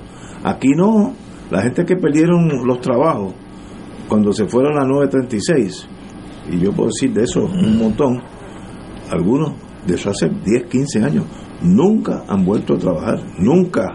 En- entre las cosas que esa ley 4 hizo, Ignacio, para que tengan una idea, es que desde siempre la jornada de trabajo, que es lo que establece la Constitución, es de 8 horas al día. Pero para definir qué era un día, desde siempre, desde la ley 379, era un periodo ininterrumpido de 24 horas. Por lo tanto, en ese periodo ininterrumpido de 24, si tú trabajas 8, tienes derecho a 16 horas de descanso. Cuando vino la administración de José Yo Padre, que se introduce el horario flexible, se mantiene la definición de día de trabajo como 24 horas ininterrumpidas, pero como te puede adelantar o se te puede atrasar el momento de entrar o salir del trabajo, siempre y cuando te garantizaran 12 horas de descanso entre un día y otro, no tenías que pagarte el overtime. Pues ahora cambió la definición con la ley 4, porque ahora un día de trabajo. Es un día calendario. Y como es día calendario, pues tienes el escenario de que si tú estás trabajando hoy, sales a las 8, perdón, a las 12 de la noche, te pueden decir que vengas a trabajar mañana a las 8 de la mañana. Y como es un día distinto, porque son días calendarios diferentes, pues no te tienen que pagar en overtime y lo que tú tuviste de receso entre una jornada de trabajo diaria y la otra son 8 horas. O sea, Y- cosas y la- así se hicieron con y- la ley y, y la, 4. aunque lo sabremos en los próximos días, la norma de la, de la Junta debe ser porque eso produce más dinero, porque ¿para qué están haciendo todos estos No, cambios? porque aquí quieren establecerte el esquema de cómo son las cosas en los Estados Eh, Unidos. sí, el- el- el Por ejemplo, sistema- en Estados Unidos no existe la jornada de 8 horas. No. Aquí eh, está en la Constitución y en la Ley 379. En el caso de Estados Unidos, la jornada legal de trabajo es 40 a la semana. Cuando sean. Entonces, si tú trabajaste un día 16 horas, pero los demás días nunca excediste las 40, pues hay 8 horas que no son en overtime, aunque sean en exceso de 8. Entonces, en ese sentido, pues esta ley 4, por ejemplo, permite la jornada de trabajo de 4 días a la semana, 10 horas. Tienes la constitución que te dice que el exceso de 8 se paga a no menos de tiempo y medio, Part-time. pero bajo la ley E4 te permite trabajar 2 horas diarias sin que haya overtime. Tú puedes irte hoy a atender un asunto tuyo en sesco, usaste 4 horas, eh, no te cargaron nada de licencia, puedes venir mañana y trabajar no 8 sino 12 las para cuatro. recuperar las 4 que no trabajaste el día anterior y no hay overtime tampoco. Oye, todavía hay algunos que dicen que el ELA no es colonial.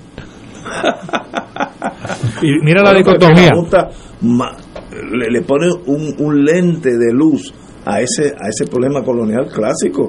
La Junta es la que está mandando. Pues mira, y, y mira la, la, la Junta, el, Y el abogado de la Junta está mandando en Fortaleza. Bueno, ese- ese- ese- Porque era el abogado de la Junta. Sí, ¿Ah, y, sí? y- Sí, y- tú, Ah, co- Pierluisi. tú corrígeme, Alejandro, pero yo entendía que el Tribunal Supremo de los Estados Unidos determinó que la Junta era un ente local y los que y que y los que estaban allí eran funcionarios territoriales, ¿no? Entonces, ¿por qué tenemos que ir al Tribunal Federal? ¿Por qué no vamos a la Corte del Territorio? Todo ¿Ah? lo que tenga que ver con la quiebra es Ah. federal. Pero, pero es que esto no tiene nada que ver con la quiebra. Esto, yo- ¿Cuál es la pertenencia a, a- a la quiebra? Simplemente piensan que aquí tienen una cancha más favorable. Oh, yo estoy seguro que eso es lo que piensan, pero no debería, o sea, no debería de permitirse, no debería haber jurisdicción más allá de los de los asuntos relacionados directamente con la quiebra.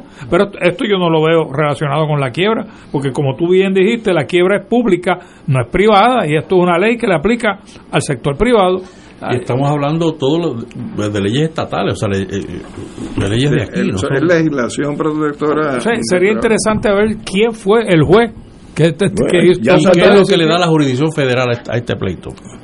Bueno, como, como afecta la economía, eso es parte de- del Comercio es que los, Exacto. los estados son los que determinan las leyes laborales, con esas muy pe- pocas pues que excepciones. nosotros estamos en quiebra, que, que nos meten una sombrilla mucho más. Pero la quiebra es la deuda pública. Ah, sí, sí, sí. No, o sea, aquí las empresas eh, privadas siguen generando el mismo volumen de ganancias que había en el 2015 antes de promesa. Y ahora van a generar más. Ahora, ahora un poquito más. Pues, pues, entonces, ¿cuál es- ¿dónde está la justificación? Que no sea precarizar el, el- el trabajo, la fuerza de trabajo eh, en el sector privado. O, a- o americanizarlo, en el sentido que las reglas sean paralelas. Ame- Americanizarlo sí, pero también está la visión neoliberal, que quiere decir que tú tienes que reducirle lo más que tú puedas de los derechos que tienen los trabajadores, porque esa es una forma de incrementar la ganancia y la función de la legislación neoliberal como facilitar la acumulación privada. Bueno, pues señores, vamos a seguir pasando la página. Ya para el lunes ya tendremos mucha más información, pero una decisión bien im- importante en Puerto Rico.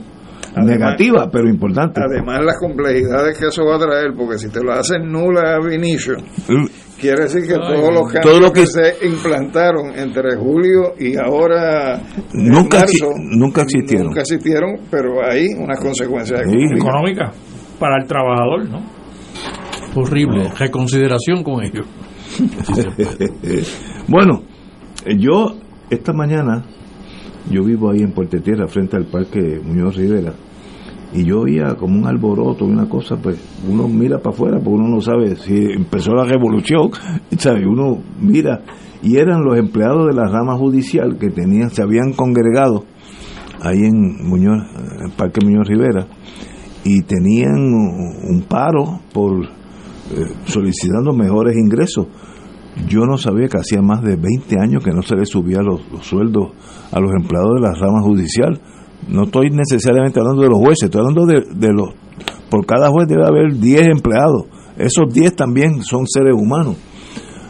Pero si de verdad es lo que salió en la prensa, que hacía más de 20 años que no solucion, solucion- eh, se no se le balanceaba el presupuesto, el sueldo a los gastos en alzada, en realidad esa gente está ganando la mitad de lo que ganaba hace 20 años. Eso es así, yo fui abogado de demanda de empleo de la Jama Judicial cuando se estableció el último plan de clasificación y retribución para esos empleados y es como tú dices, eso fue hace 20 años. Y desde que se hizo ese plan, la estructura salarial y las escalas este, y la composición de puestos eh, sigue corriendo igual. Pero si la inflación es, estoy siendo bien, bien favorable, de 2 a 3%, que a veces es más, pero vamos a ponerle 2%, en 20 años es 40% menos ingresos de lo que tú tienes. Si ganaba 100 dólares, ahora mismo está ganando 60. Y hay años de la inflación es 3 y 4, pues esa gente está ganando la mitad y a nadie le importa. Eso es lo que, a menos que haya, esto salió a la- a- al público y la señora juez presidente lo ha traído muy bien a la palestra pública, porque parece inconcebible que nosotros no, no estemos conscientes que hay un montón de empleados de la rama judicial que son esenciales para el país, que ganan ahora la mitad de lo que ganaban hace 20 años. Alejandro, una pregunta. E- Ese, esos planes de clasificación y retribución que tú acabas de mencionar de hace 20 años, ¿no incluyen una cláusula de aumento por el costo inflacionario de la vida? No. Porque Seguro Social lo tiene, los Lo que te veteranos... lo- incluyen es una escala, la básica, la intermedia y la mayor, y dentro de esas tres escalas pues se, se da el movimiento. Pero si no incluye eh, la inflación anual, como dice Yello, ya están están perdiendo del saque. Sí, de hecho, la- la- en la última negociación de la UTIER, la propuesta que nosotros llevamos a la mesa de negociación es que no queríamos nada el punto de vista de aumento de salario que no fuera que se hiciera un ajuste en los salarios de lo que es el efecto inflacionario. Y el patrono salió a coger. ¿Y por qué salió a correr el patrono? Pues porque el impacto que tenía el incremento en el costo de la vida era muy superior a lo que podían ser los aumentos salariales que se habían conseguido en la negociación anterior. Y no estábamos pidiendo más chavos, sino ajustame a que el- lo que me pagues hoy sea el equivalente a lo que me estaba pagando eh, en el convenio atrás cinco años. Que eso es lo que hace el Seguro Social. Sí, el COLA. El COLA. Y lo hace también eh, veteranos, o sea, Sí. las compensaciones y las pensiones de veteranos. Nosotros recibimos un aumento en 8.7. Sí. Eh, que, yo, yo ahora es que... que no es que tengan más De- dinero, de hecho- es que por lo menos te mantiene a la par con lo que está pasando. El patrono decía, pero ¿cómo vamos a calcular eso? Pues fácil. Y nosotros es Ay, fácil, vamos a- al, al estudio que hace el propio Departamento del Trabajo del índice de precios al consumidor y cuál es el índice de precio de la canasta básica y ahí tú tienes el instrumento para hacer tus cálculos. Pues No es una, no es una cosa de ciencia yo no creo que del nadie, otro mundo. nadie pueda cuestionar la legitimidad de los empleados de la rama judicial de protestar, porque llevan 20 años atrasados. O sea, hay alguien que puede decir, no, pues con, con los problemas de Puerto Rico que se queden como están. Pues el que te vas allí es un santo o tiene que tener dos empleos. No, no, hay, no hay posibilidad de otra cosa. Y tener dos empleos, aquellos que cuando fuimos jóvenes los teníamos, eh, es agotante. La vida básicamente es trabajo, más nada. Y empleados que están al taco. Ignacio. Esa gente trabaja que se Sí, acabó. no, y tienen cosas importantes bajo sus manos. Oye lo que te voy a decir para que te sorprenda más. Cuando yo estuve de abogado de la Hermandad de Empleados de la Jama Judicial, nosotros enviamos cartas y más cartas y más cartas al director administrativo de los tribunales para que nos diera una reunión para conversar las situaciones que tenía la matrícula y nunca, nunca, nunca nos dieron la posibilidad de una reunión. La, la hermandad radicó un pleito en el tribunal que se llamó el pleito del diálogo, basado en que la ley 134 habla de promover una cultura este, en el trabajo y que para nosotros eso implicaba que hasta las hormiguitas, ¿no? que tienen menos consideración que los seres humanos, tienen la capacidad de comunicarse, ¿cómo era posible que no se pudiera dar una reunión para dialogar? Mira, pues la sentencia bajó en contra de que no había nada que obligara a la rama judicial tener que sentarse a hablar nada con la hermandad. Eso fue Y- a nivel de, de Tribunal Superior. Sí, y posteriormente eh, se llevó un recurso donde la hermandad de empleados de la rama judicial, que estaba certificada como bona fide, pues perdió la certificación de bona fide sobre la base de que la ley 134 es única y exclusivamente para aplicar en el gobierno central y las corporaciones públicas. Por lo tanto, la rama judicial, como era un poder separado, no le podía aplicar la ley 134 y perdió la certificación la hermandad. Pero lo único que queda en eso entonces es un paro. No, no, hay, no hay otra opción. No. Eh, Los paros a veces son convenientes para, para, para la civilización, vamos a ponerlo así. Esto es un caso, yo no, no me explico cómo alguien lleva 20 años con el mismo sueldo miserable, porque esta no es la General Motors y- ni a Boeing, y sencillamente no tiene posibilidad de aumentar, pues tiene que ir al paro o conseguirse otro empleo. Yo me imagino que muchos empleados se habrán ido, porque habrán conseguido otra cosa. Eh, da mucha pena ese abandono de la empleomanía este, estatal, eh, en este caso de la, de la judicatura, pero tiene que haber de otras agencias también. Y después se atreven a decir que hay mucha emplomanía en el sector público. Milagro que todavía están allí. bueno, señores, nos quedan unos minutos, un minuto. El, el municipio de Guaynabo pagará 375 mil dólares para transigir la demanda de acoso sexual del señor, quien fue su alcalde. Eh, bueno, los casos se ganan y se pierden. Eh, eso demuestra en, don- en manos de quién estaban los empleados de Guainabo, una tragedia, costará 375 mil, o costó. Y ese no es el primero. No, hay varios, hay uno de 1.6 pero de la abogada. O sea, lo, lo, lo, lo triste de esto, Ignacio, es que el que termina pagando son sí, lo- lo- lo- los contribuyentes de Guaynabo. De Guaynabo, sí, sí, sí, Ah, sí. y A él- entonces a él- el, que a él no le cometió, cuesta nada. el que cometió el acto está por ahí, tú Pobre. sabes. Así es un ñame Ah. negociar, ¿verdad? Con los ¿Eh? chavos de otros. No, no, y, y, y así es fácil acosar sexualmente cuando tú no tienes ninguna responsabilidad personal. estoy de acuerdo contigo y es sencillamente pues una tragedia más y demuestra en manos de quién estamos. Eso pues, esa es la pregunta. Estos son los que dirigen el futuro de Puerto Rico ese tipo de personas. Eh, eso es lo más más serio de todo. Un, un país se conoce por sus dirigentes que a su vez representan el pueblo. Pero nosotros no estamos en esa línea no tal vez en las próximas elecciones podamos mejorar eso. Con el voto adelantado. Señores, tenemos que irnos. Un privilegio estar aquí. Manuel, como siempre. Gracias. Qué bueno que Mira, estuviste fue, aquí con fue la jueza Taylor Swift. Taylor Swift, ah, pues, ya, ya, se acabó. Taylor Swift. Sí, Pues entonces, en vez de apelación, hay que buscar las velas. Y, y esa era la jueza que iba a ser, eh, eh, tenía iba a tener empatía con el pueblo de Puerto Rico, ¿no? Tiene, tiene un récord. Malísimo. Todo lo que Todo lo ha resuelto a favor de la Junta de Control Fiscal. Es que la, esa es, ese es el verdadero gobierno de Puerto Rico. Yo no sé por qué hay tanto chisme aquí de unos y otros para ga- ganar la gobernación, etcétera. La, la gobernación está en manos de la Junta por ahora, por los próximos 6, 7 años, me imagino. O la-. Señores, tenemos que irnos, así que hasta mañana, no, mañana no, de aquí a dos mañanas, ya el lunes eh, estaremos aquí hablando del gran triunfo de la Asamblea del PNP y, y de The Road to 2024.